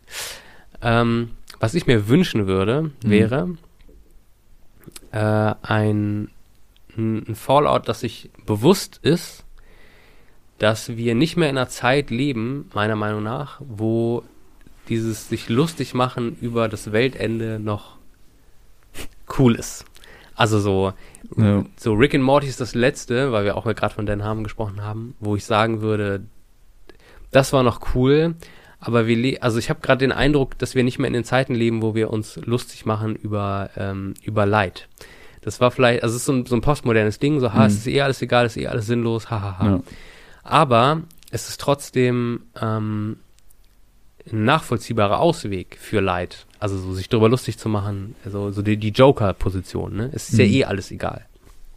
Ich würde mir wünschen von neuen Fallout, dass es wieder ein Rollenspiel ist, ähm, dass es äh, quasi ähnlich wie Fallout 3 und Fallout New Vegas. Du hast mehrere Frak Fraktionen, die alle irgendwie so bestimmte Grauzonen bedienen. Aber das, das Hauptthema von Fallout sein sollte auf der einen Seite, du lebst in einer Welt, die ist kaputt und die ist scheiße. Und es gibt vielleicht hier und da mal ein Licht am Ende des Tunnels und Hoffnung. Ähm, und auf der anderen Seite aber auch eine Art damit umzugehen, zu sagen, es ist eh alles egal, ich töte einfach alle und ich habe Spaß dabei und es ist Köpfe explodieren, weil Ja. es ist, es ist fucking Wasteland, Leute, die Welt ist untergegangen, scheiß auf alles. Und diese, also so eine, so eine Joker-Position, ja, wie bei Mhm. Dark Knight. Das würde ich mir wünschen von einem neuen Fallout. Einfach wieder ein, ein, Rollenspiel zu sein, das sich eher an Fallout 3 und Fallout New Vegas orientiert. Äh, mehr auf die Fraktion, Ja. auf die Nebencharaktere äh, einen Fokus setzt und auf die Story und eben eine Story verkauft, die vielleicht jetzt gerade auch interessant ist, die relevant ist, nämlich eben dieser Konflikt zwischen machen wir die Welt besser oder lachen wir, indem wir das Blut spritzen lassen. Ja. ja. Das wäre mein Wunsch für neues Das für sich, Fallout 5. Das hört sich sehr gut an. Ich würde ähnliches wünschen. Und äh, damit würde ich mal sagen, beenden wir dieses Gespräch. Ja, oder? Drei Stunden lang. Müssen mal gucken, ob wir das in zwei äh, Teile äh, teilen oder vielleicht doch äh, in einem hochladen, weil wir jetzt äh, nicht mehr so viele Folgen rausbringen. Aber naja, drei Stunden für eine Autofahrt passt ganz gut. Wenn die Stimmen gefallen. Ja, ähm, das Einzige, was ich noch äh, dran, dran zu setzen haben äh, würde, ist halt so, bildet euch eure eigene Meinung, falls ihr das gespielt habt. Wir wollen euch auf jeden Fall nicht die, die Schönheit dieser Spiele irgendwie kaputt machen, indem wir sagen, so, das ist aber das beste Spiel. Also für mich, ich, ich habe meine Entscheidung, warum für mich New Vegas das beste Spiel ist. Äh, Yannick ist, hat äh, seine Entscheidung, wie, warum drei das beste Spiel ist. Falls irgendjemand sagt, vier ist das beste Spiel von denen oder eins oder zwei, ähm, dann ist es genauso, Okay, Boomer. genauso gut, würde ich sagen. Äh, ich würde sagen, okay, Boomer, aber da muss man auch mit äh, äh, äh, auskommen so, aber äh, das, das hau Hauptsächliche ist so, falls ihr Bock drauf habt, spielt selber, macht euch eine eigene Meinung daraus und ähm, erlebt diese Welt, weil diese Welt ist halt sehr, sehr interessant und auch vor allem diese Facettenreichtum ist halt meiner Meinung nach auch eigentlich in jedem Spiel mit da drin. Also, Ja. so die, dieser Grundvibe von Fallout, den man hat, den hast du in jedem Spiel drin und das ist halt auch so ein Stück weit das Problem, dass nicht alle reinkommen, aber wenn man reinkommt und es schätzen lernt, merkt man so, okay, krass, es hat schon was. Und es ist halt auch schon, es ist halt so einzigartig, dass nicht jeder da irgendwie reinkommen kann. Aber Hm, wenn man ja. reinkommt, dann ist es halt irgendwie so eine Welt, wo man denkt so, okay, man findet immer ein Stück weit so sein Ding, wo man denkt so, okay, das ist gut, das ist schlecht, das mag ich jetzt und deswegen Man kann es in jedem Spiel finden. War. War never changes. Ja, genau. um das Zitat doch noch reinzuschmuggeln. Uh. Ja, tschüssi. Ciao, ciao. Schlaf gut. Bis zum nächsten Mal. Yeah. ah.